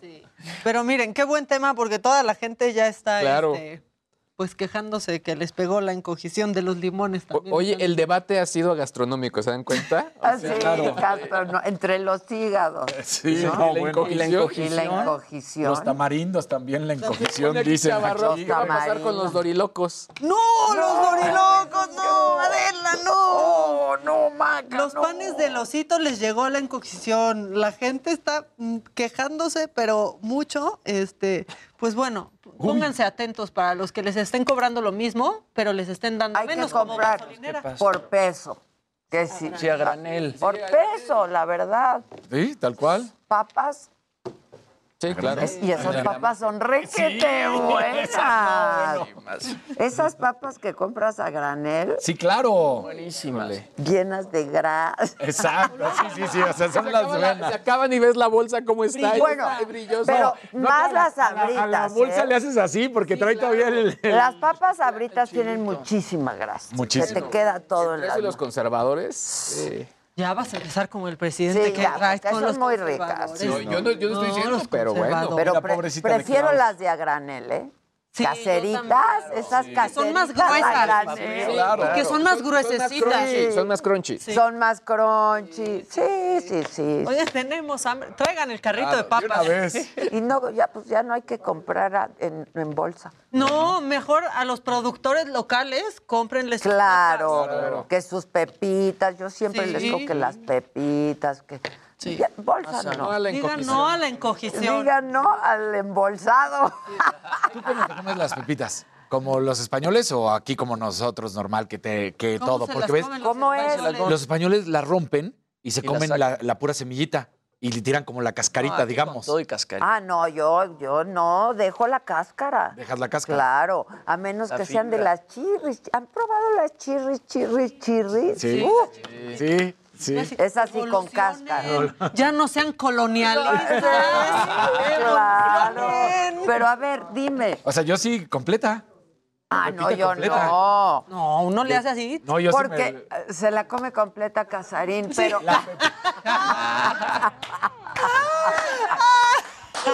Yo nomás dije completa y yo no puse el previo. Por favor, por favor. Sí, exacto.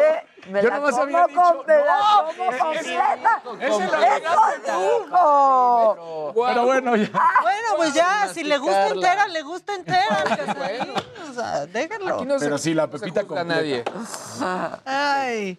Es más, en las nuevas sagas vamos a poner que si los rielitos, que si el chacachaca, que ¿Te gusta el rielito también? No. O, o el chaca- ¿No te gusta el rielito?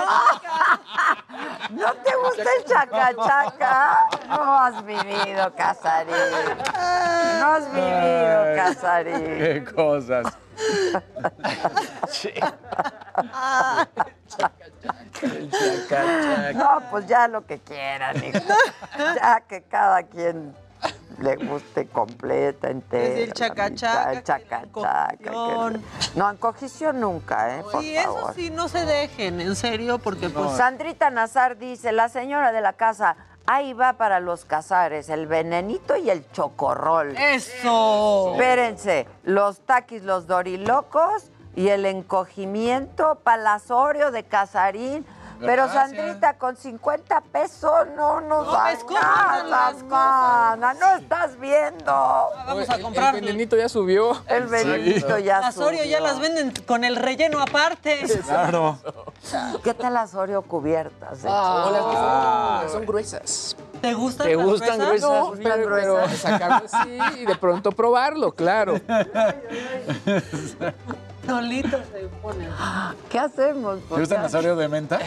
Ah, pregunto en serio. La mía no es albur. Esas no las he ¿No las has visto? Las No. Oreo de menta.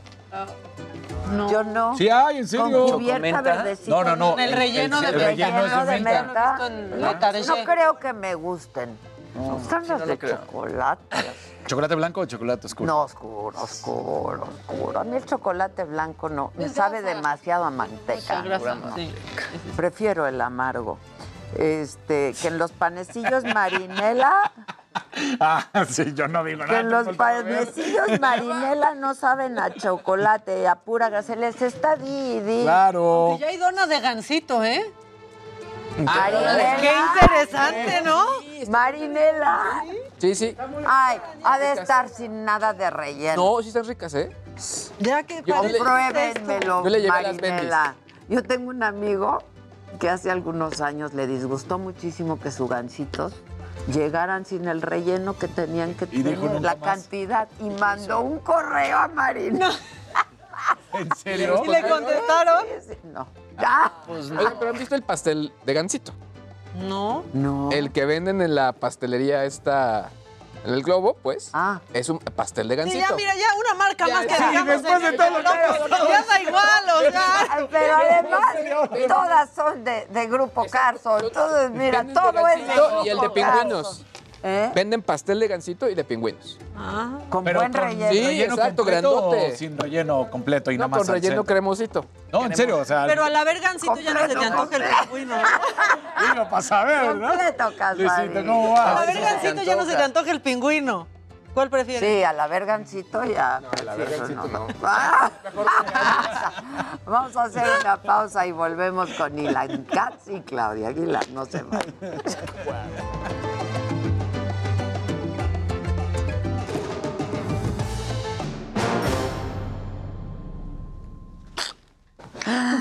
Buenos días, Claudia Aguilar y Ilan Katz.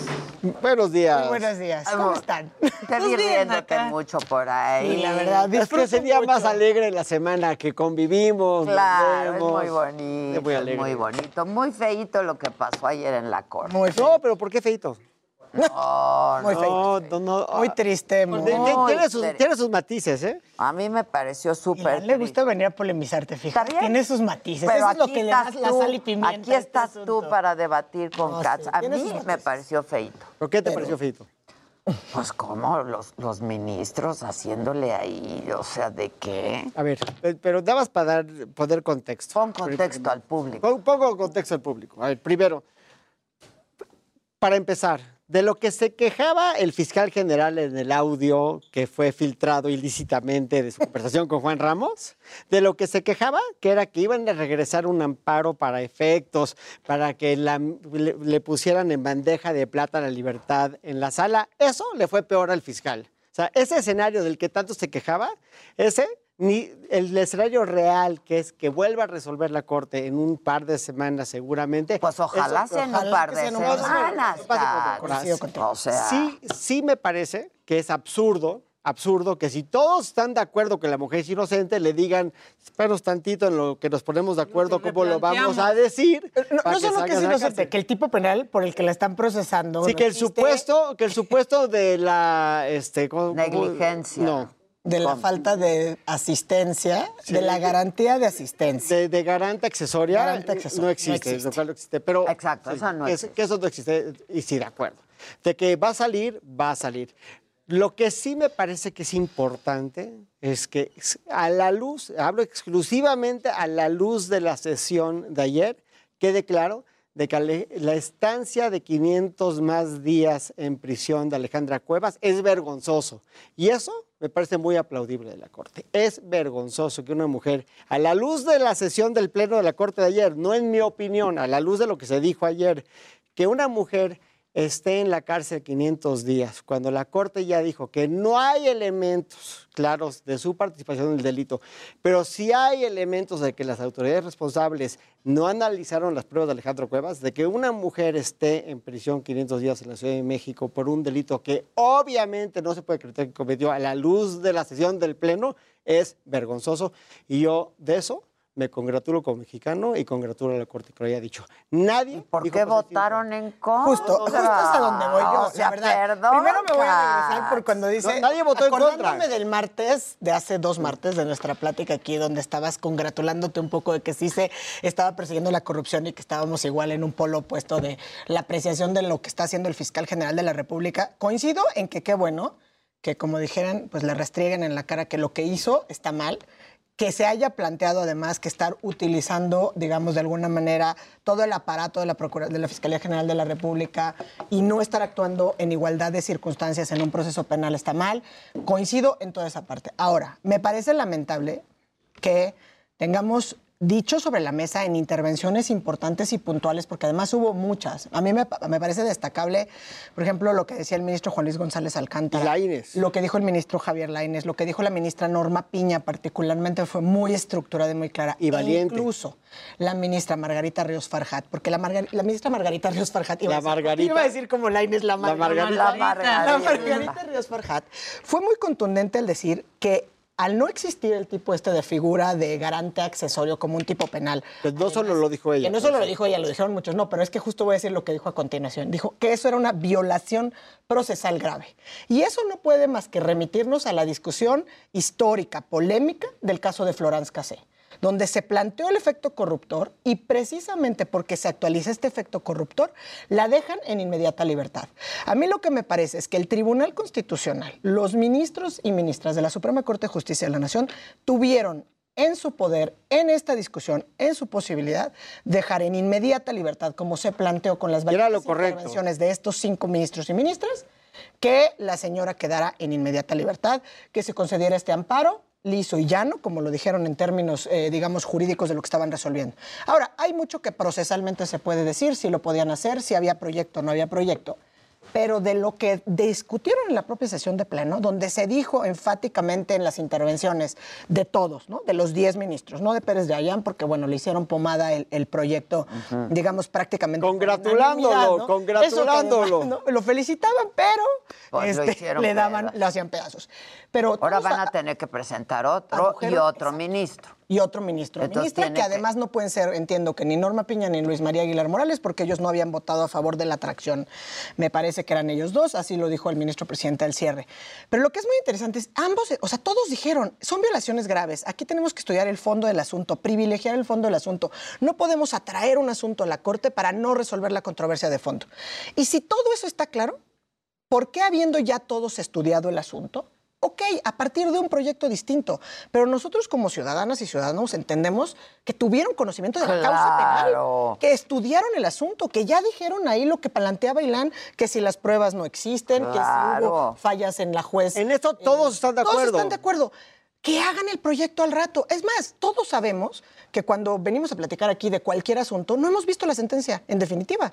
Todos tenemos el engrose, más bien la, la versión estenográfica de lo que se discutió, alcanzamos a ver los puntos resolutivos y en 10 días, si bien nos va, tenemos acceso a la sentencia. ¿Sí o no? O sea, 10 días digo si bien nos va porque eso dice por ahí la ley y no en términos de la, de la Corte. Porque no la pasaba Corte nada, lo podían hacer O sea, después. no pasaba nada. ¿Cuáles son los efectos? Claro, lo Estos. podían hacer después. ¿Cuál es el efecto? Se le concede el amparo liso y llano, procédase a concederle la inmediata La libertad, notifíquese. Claro. Alejandra Cuevas le vale madre. Y hoy si estaría quiere haciendo una declaración. Las virtudes de la apelación adhesiva, que es o de la sí. revisión adhesiva, o todas las implicaciones que da lo llegar a tener. mismo. Mismo. pues, Quiere salir de la Entonces, cárcel. en términos de derechos humanos, en términos de acceso a la justicia, en términos de perspectiva de género, en términos estrictos De decencia humana, de decencia humana. Alejandra Cuevas tendría que haber estado puesta en libertad de manera inmediata el día de ayer que se cesó. Pero, Sí, estoy de Sin pero, pero, pero, lo que dijo Arturo Saldívar, o sea, sí estoy de acuerdo al 100%, ¿eh? o sea, lo lógico, lo correcto, lo humano era que hoy esté Alejandra Cuevas en su casa, sin Pues, duda. di- pues, Pero- por todo lo dicho por, los todo lo dicho. ministros. Pero hay Por los dos 10 cosas- que intervinieron. 10. Hay, hay dos cosas muy importantes. Lo primero es que nos hemos quejado amargamente aquí de que los amparos no se deben resolver para efectos, que se deben de resolver de fondo en el momento, o sea, porque, porque si no se pierde un año. Pues sí. que regresa el nuevo amparo. y va- Y ahí sigues. Entonces, lo que dijo Saldívar es, si ya, lo- si ya está aquí, hay que resolver de fondo, eso me parece valioso. Y si van a hacer un nuevo proyecto que se tardarán lo que se tenga que tardar, pues yo creo que es innecesario, creo que es un atropello, pero es ¿Quién dijo mejor? Saldívar. Saldívar lo que dijo es, si ya estamos aquí, vamos a resolver de fondo y vamos a hacer un nuevo proyecto del cual vamos a tocar estos temas sobre la apelación adhesiva y vamos a tocar estos temas que están pendientes. Porque él votó en contra ayer, el ministro... Pues todos votaron en contra del proyecto. Es que eso es, muy importante. Todos votaron en contra del proyecto, porque el proyecto proponía eso que decía Ilan, que además es absolutamente absurdo porque entonces claramente el reclamo de la familia de Alejandra Cuevas era más que legítimo porque decía, atraen un asunto que se iba a sesionar en noviembre del año pasado, o sea, noviembre de 2020 según ellos no, servía. Porque la Corte quiere ver el asunto, ¿no? Por todas estas razones, ¿no? De pronunciarte sobre la revisión adhesiva, sobre el amparo adhesiva, sobre la perspectiva de género, bueno, una serie de cuestiones. Entonces, el ministro presidente dijo claramente que no. O sea, obviamente la Corte no puede traer un asunto para que se traduzca para regresarlo. en una de justicia, para regresarlo, para que entonces con plenitud de jurisdicción vuelvan a donde estaban en noviembre. Claro, y eso fue sin duda muy acertado y quedó muy claro. Pero los votos se dividieron en dos, básicamente. El que decía que había que salir, que sacarla en ese momento, y el que decía que había que hacer un nuevo proyecto de fondo, porque el proyecto que existía era para efectos. O sea, ese es el problema. Incluso al cierre de la sesión, por eso dicen, hay ministros que adelantaron ya el sentido Su voto. de su voto. ¿Por qué? Porque al final lo que van a cambiar es el proyecto, adelantan el sentido del voto porque dicen, nosotros proponemos amparar lisa y llanamente, o sea, no para efectos, A la señora. a la señora y dos, que se ponga en inmediata libertad, ¿no? Entonces, el sentido del voto sería, bueno, vamos a amparar a Alejandra Cuevas.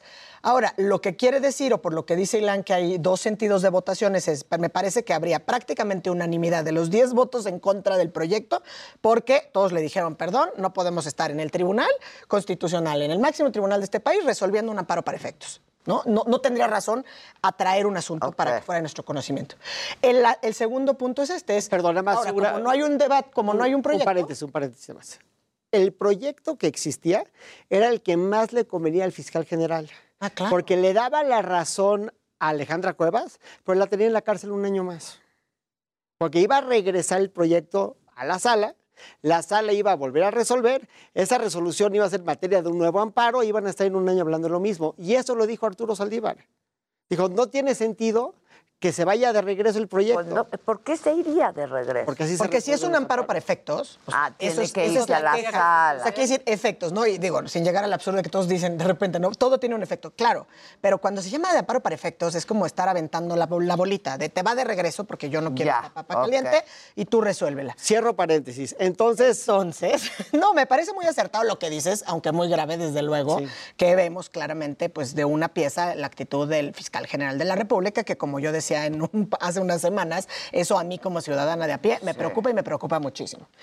¿Qué pasa en- ayer? Yo creo que se pierde una oportunidad. O sea, a ver, me van a poder salir y podríamos discutir en técnicas del amparo, sin duda. Pero si el propio discurso de los 10 ministros era, vamos a privilegiar el análisis de fondo, no nos enfrasquemos en cuestiones procedimentales, esto es una cuestión procedimental. Procedimental, O sea, por favor, si no hay proyecto y todos están de acuerdo en que pues no existe el tipo penal, que hay desaseo probatorio, etcétera, etcétera. Pues era para allá. pero va a salir de la cárcel. Sí, la pregunta es cuándo. de la cárcel muy pronto. Es que el muy ¿Quién pronto, sabe? Porque- cuando estás privado de tu libertad, y, y digo, tú que te Estoy de dedicas a acuerdo. esto, Un Estoy mes acuerdo. es una. Yo, yo ya dije, muy si yo ya dije que es un atropello, que sigan, si todos los ministros dicen, eres inocente, nada más, aguántame tantito Sí, en lo que nos ponemos de acuerdo, cómo eres proyecto. de inocente. acuerdo en cómo eres inocente. Sí, sí, sí, o sea, Aguanta, eres inocente, pero espérate. pero, ya, ahorita ¿no? danos la un- cárcel. Aguántanos un par de semanas.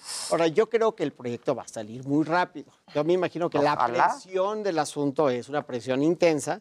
Creo que van a querer sacarla de la cárcel Incluso el rápido. propio ministro Pérez Dayán dijo, no, hace cuenta que en este proyecto que se, se discutió el día de ayer, él tuvo tres meses prácticamente. Sí, dijo, poco menos "Señores". de tres meses, o sea, de enero que lo recibió formalmente a pues el día de ayer y sabemos que el proyecto estaba listo desde hace una Claro, semana porque todos claro. nos enteramos. Entonces, digamos que teniendo que ponerse de acuerdo en estas consideraciones, pues esperaríamos que cuando mucho, un mes después estarían... eh, Cuando estuvieran mucho. Este asunto. Ahora, a mí me parece que eso, incluso también creo que el ministro presidente lo dijo, ¿no? O sea, que tengamos a la brevedad posible un proyecto para Tener discutir. a una mujer inocente en la cárcel por un asunto de ya- procedimiento. porque todos están de acuerdo. En que es que- inocente. En que, es vergonzoso. O sea, no dijeron que es vergonzoso, pero todos están de acuerdo en que no hay el. Primero, que no existe la figura bajo la cual la tienen en la cárcel. Porque lo que dice es muy interesante. Es, y, y Juan Luis lo dice de una forma más interesante. Dice: dice muy- por ser mujer, Sí. tú tenías la obligación. Oye, y su hermano no tenía obligación. Claro. Oye, y el mozo no tenía obligación. O sea, ¿tú por qué tienes obligación? Y los nietos no tienen obligación. O sea, ¿por qué la hija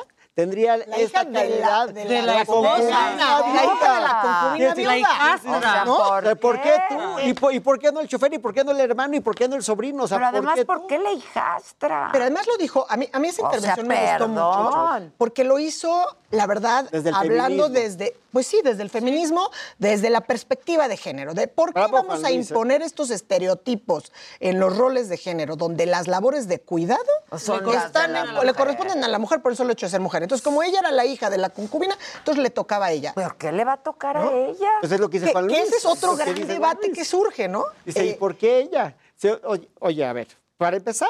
No es nada mío. Habían una plétora de personas que tenían a su cargo. Pero en realidad cuidado. no es nada de ella. No. No, No Por era eso nada dice- de ella. ¿Cuál es No la obligación ni Dice- moral, ni legal, ni Por de eso dice ningún Juan? Luis, si eres un familiar más, entonces, ¿por qué la hija y no el yerno? ¿Y por qué el yerno y no el nieto? Y el hermano. y no El hermano, exacto. Los el, sobrinos. el garante accesorio El podría ser el propio hermano.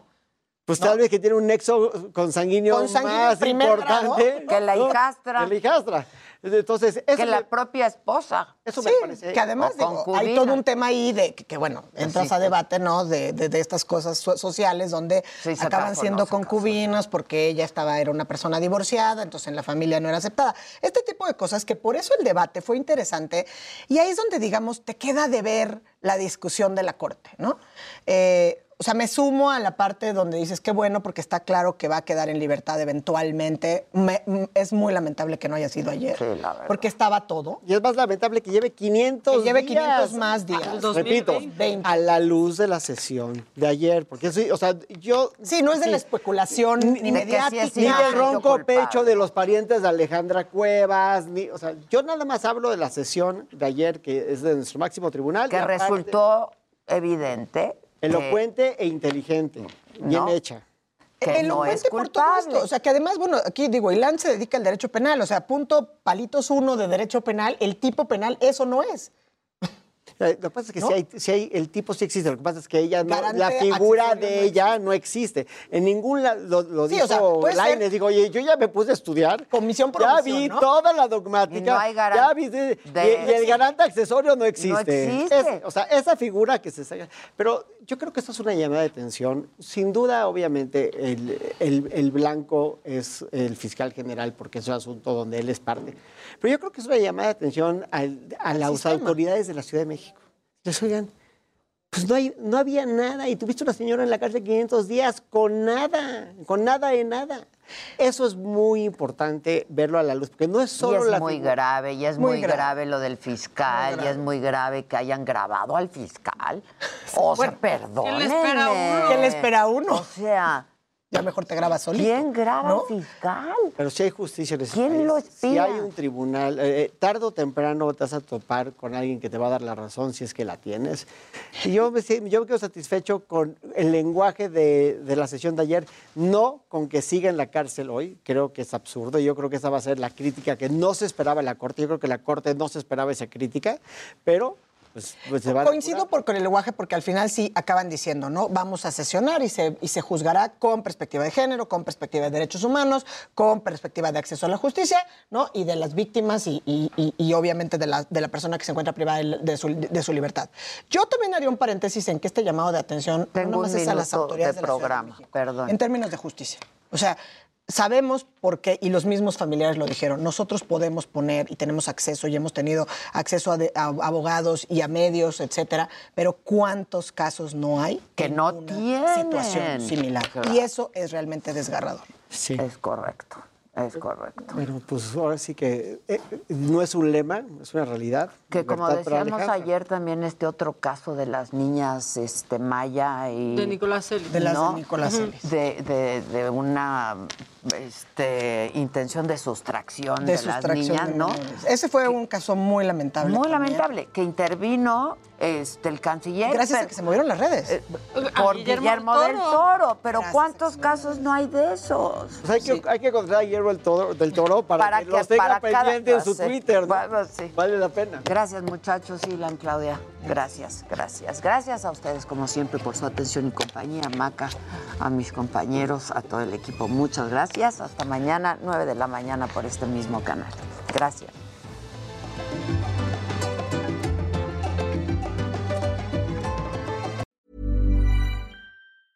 Hey, it's Paige DeSorbo from Giggly Squad. High quality fashion without the price tag. Say hello to Quince. I'm snagging high-end essentials like cozy cashmere sweaters, sleek leather jackets, fine jewelry, and so much more. With Quince being 50 to 80% less than similar brands. And they partner with factories that prioritize safe, ethical, and responsible manufacturing. I love that. Luxury quality within reach. Go to quince.com slash style to get free shipping and 365 day returns on your next order. Quince.com slash style.